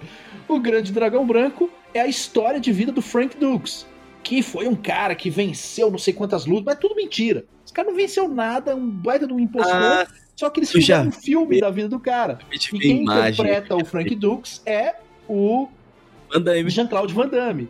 Então, esse é o, o universo das artes marciais no cinema americano. Diferentemente, por exemplo, do universo das artes marciais no cinema japonês. Você tem Sete Samurais, você tem a trilogia Musashi, você tem Lobo Solitário. Esses caras de, existiram. E não foram caras com quem dava pra você brincar, né? Então, isso é um negócio que eu quero me divertir muito com o Alenagado aqui, falar, e aquele filme, e aquele outro, esse, esse é um impostor e tal, né? Quer ver outra coisa curiosa? É, óbvio, Bruce Lee não foi impostor, ele foi um dos maiores artistas marciais da história. Ele foi um cara de capacidades físicas e técnicas excepcionais. Ele tem um filme chamado Operação Dragão, em que ele faz a luta final com Chuck Norris. Hum, uhum, faz a luta sim, final com clássico. Chuck Norris. Chuck Norris, inclusive, que também não é um impostor, ele foi um, um, um baita artista marcial. Se não me engano, ele foi um ele dos maiores lutadores também, de, de, de Kyokushinkai, né? Ele é, foi um ele competia. extremamente venenoso de Kyokushin. Ele foi extremamente venenoso. É, e ele foi aluno do Horion. O Chuck Norris é faixa preta de Jiu-Jitsu também, foi aluno do Horion. Caramba. Caramba. Mas se você for olhar no Operação Dragão, a coisa mais curiosa é que o Bruce Lee derrota o Chuck Norris com um golpe de jiu-jitsu. A luta termina com um golpe de jiu-jitsu. Não é nem de karatê, nem de kung fu, né? ele termina numa guilhotina, que é um golpe de jiu-jitsu. Né? Essas são coisas que a gente pode trazer para o episódio 3 para falar das artes marciais aí trazer as fofocas de quem é quem, né? Ah, esse aí tá. Esse tá. Sensacional. É o podcast que mais vai bombar, certeza. Tenho certeza que o Ale Nagada, ele, ele está ouvindo esse episódio. Ale Nagada, então, espera aí nos seus comentários, tá bom? O seu. a sua confirmação de comparecer, né, nesse, nesse episódio, né? É uma convocação aí, né, do mestre. Muito bom, nossa, já. Eu, eu quero assistir esse episódio. tô, tô, querendo ficar assim, eu, só, eu só quero... isso. Posso participar, não? É. nossa, muito bom, muito bom, maravilha. Então acredito que seja isso, né? Então podemos Obrigado, encerrar, galera. encerrar essa jornada aqui de segunda parte. E olha, o primeira parte, duas horas e meia. A segunda parte, duas horas e meia também, Evandro. Ale já se prepare, né? É verdade, hein? Mas, Evandro, muito obrigado, tá bom? A gente, eu tô brincando aqui, né? Porque tem essa, essas brincadeiras lá no Shockwave, né? O Evandro. Será que o Evandro vai conseguir gravar menos de três horas e tal, né? Tem essas brincadeiras. É claro que eu tô brincando, mas é um conteúdo sensacional que a gente a gente vai longe aqui, meu. O negócio vai longe, a gente nem vê a hora passando, assim. Mas muito obrigado, viu? Muito obrigado novamente aí por dar. É, para nós é uma honra, né? A sua presença nesse episódio. A gente já falou já na parte 1. A gente agradece muito aí todo o conteúdo, toda a explicação, toda a prática, toda a experiência, toda a vida compartilhada, tá bom? E tenho certeza que os nossos ouvintes também, viu? Muito obrigado mesmo. Obrigado, pessoal. Um beijo no coração de vocês. E vamos pro próximo. Vamos pro próximo, exatamente. Você também, meu caro ouvinte, que nos acompanhou até esse momento, nessa jornada das artes marciais, que tenho certeza que vai também na terceira parte, né? É, vai lá, clica nos links né, que estão na descrição. Então, todos os links ali também para encontrar o trabalho do professor Evandro, os links do Bacon. Acho que eu nem falei lá no começo assim de que os links estão na descrição, mas seja do YouTube, seja dos podcasts, enfim, da Shockwave, os links vão estar todos aqui na descrição para facilitar o seu caminho, tá bom? E também da nossa campanha do Apoia-se que está aí a todo vapor. Você tá vendo aí que o podcast agora tá mais bonito, né? Se você está no YouTube, você tá vendo aí que tem todo um layout aqui, né? Certo? Então ele tá mais bonito e tal. É, então isso é graças aos nossos apoiadores. Então muito obrigado, fica o nosso agradecimento. Agradeço você também que nos acompanhou até esse momento. Fique com Deus e que a força do bacon esteja com você.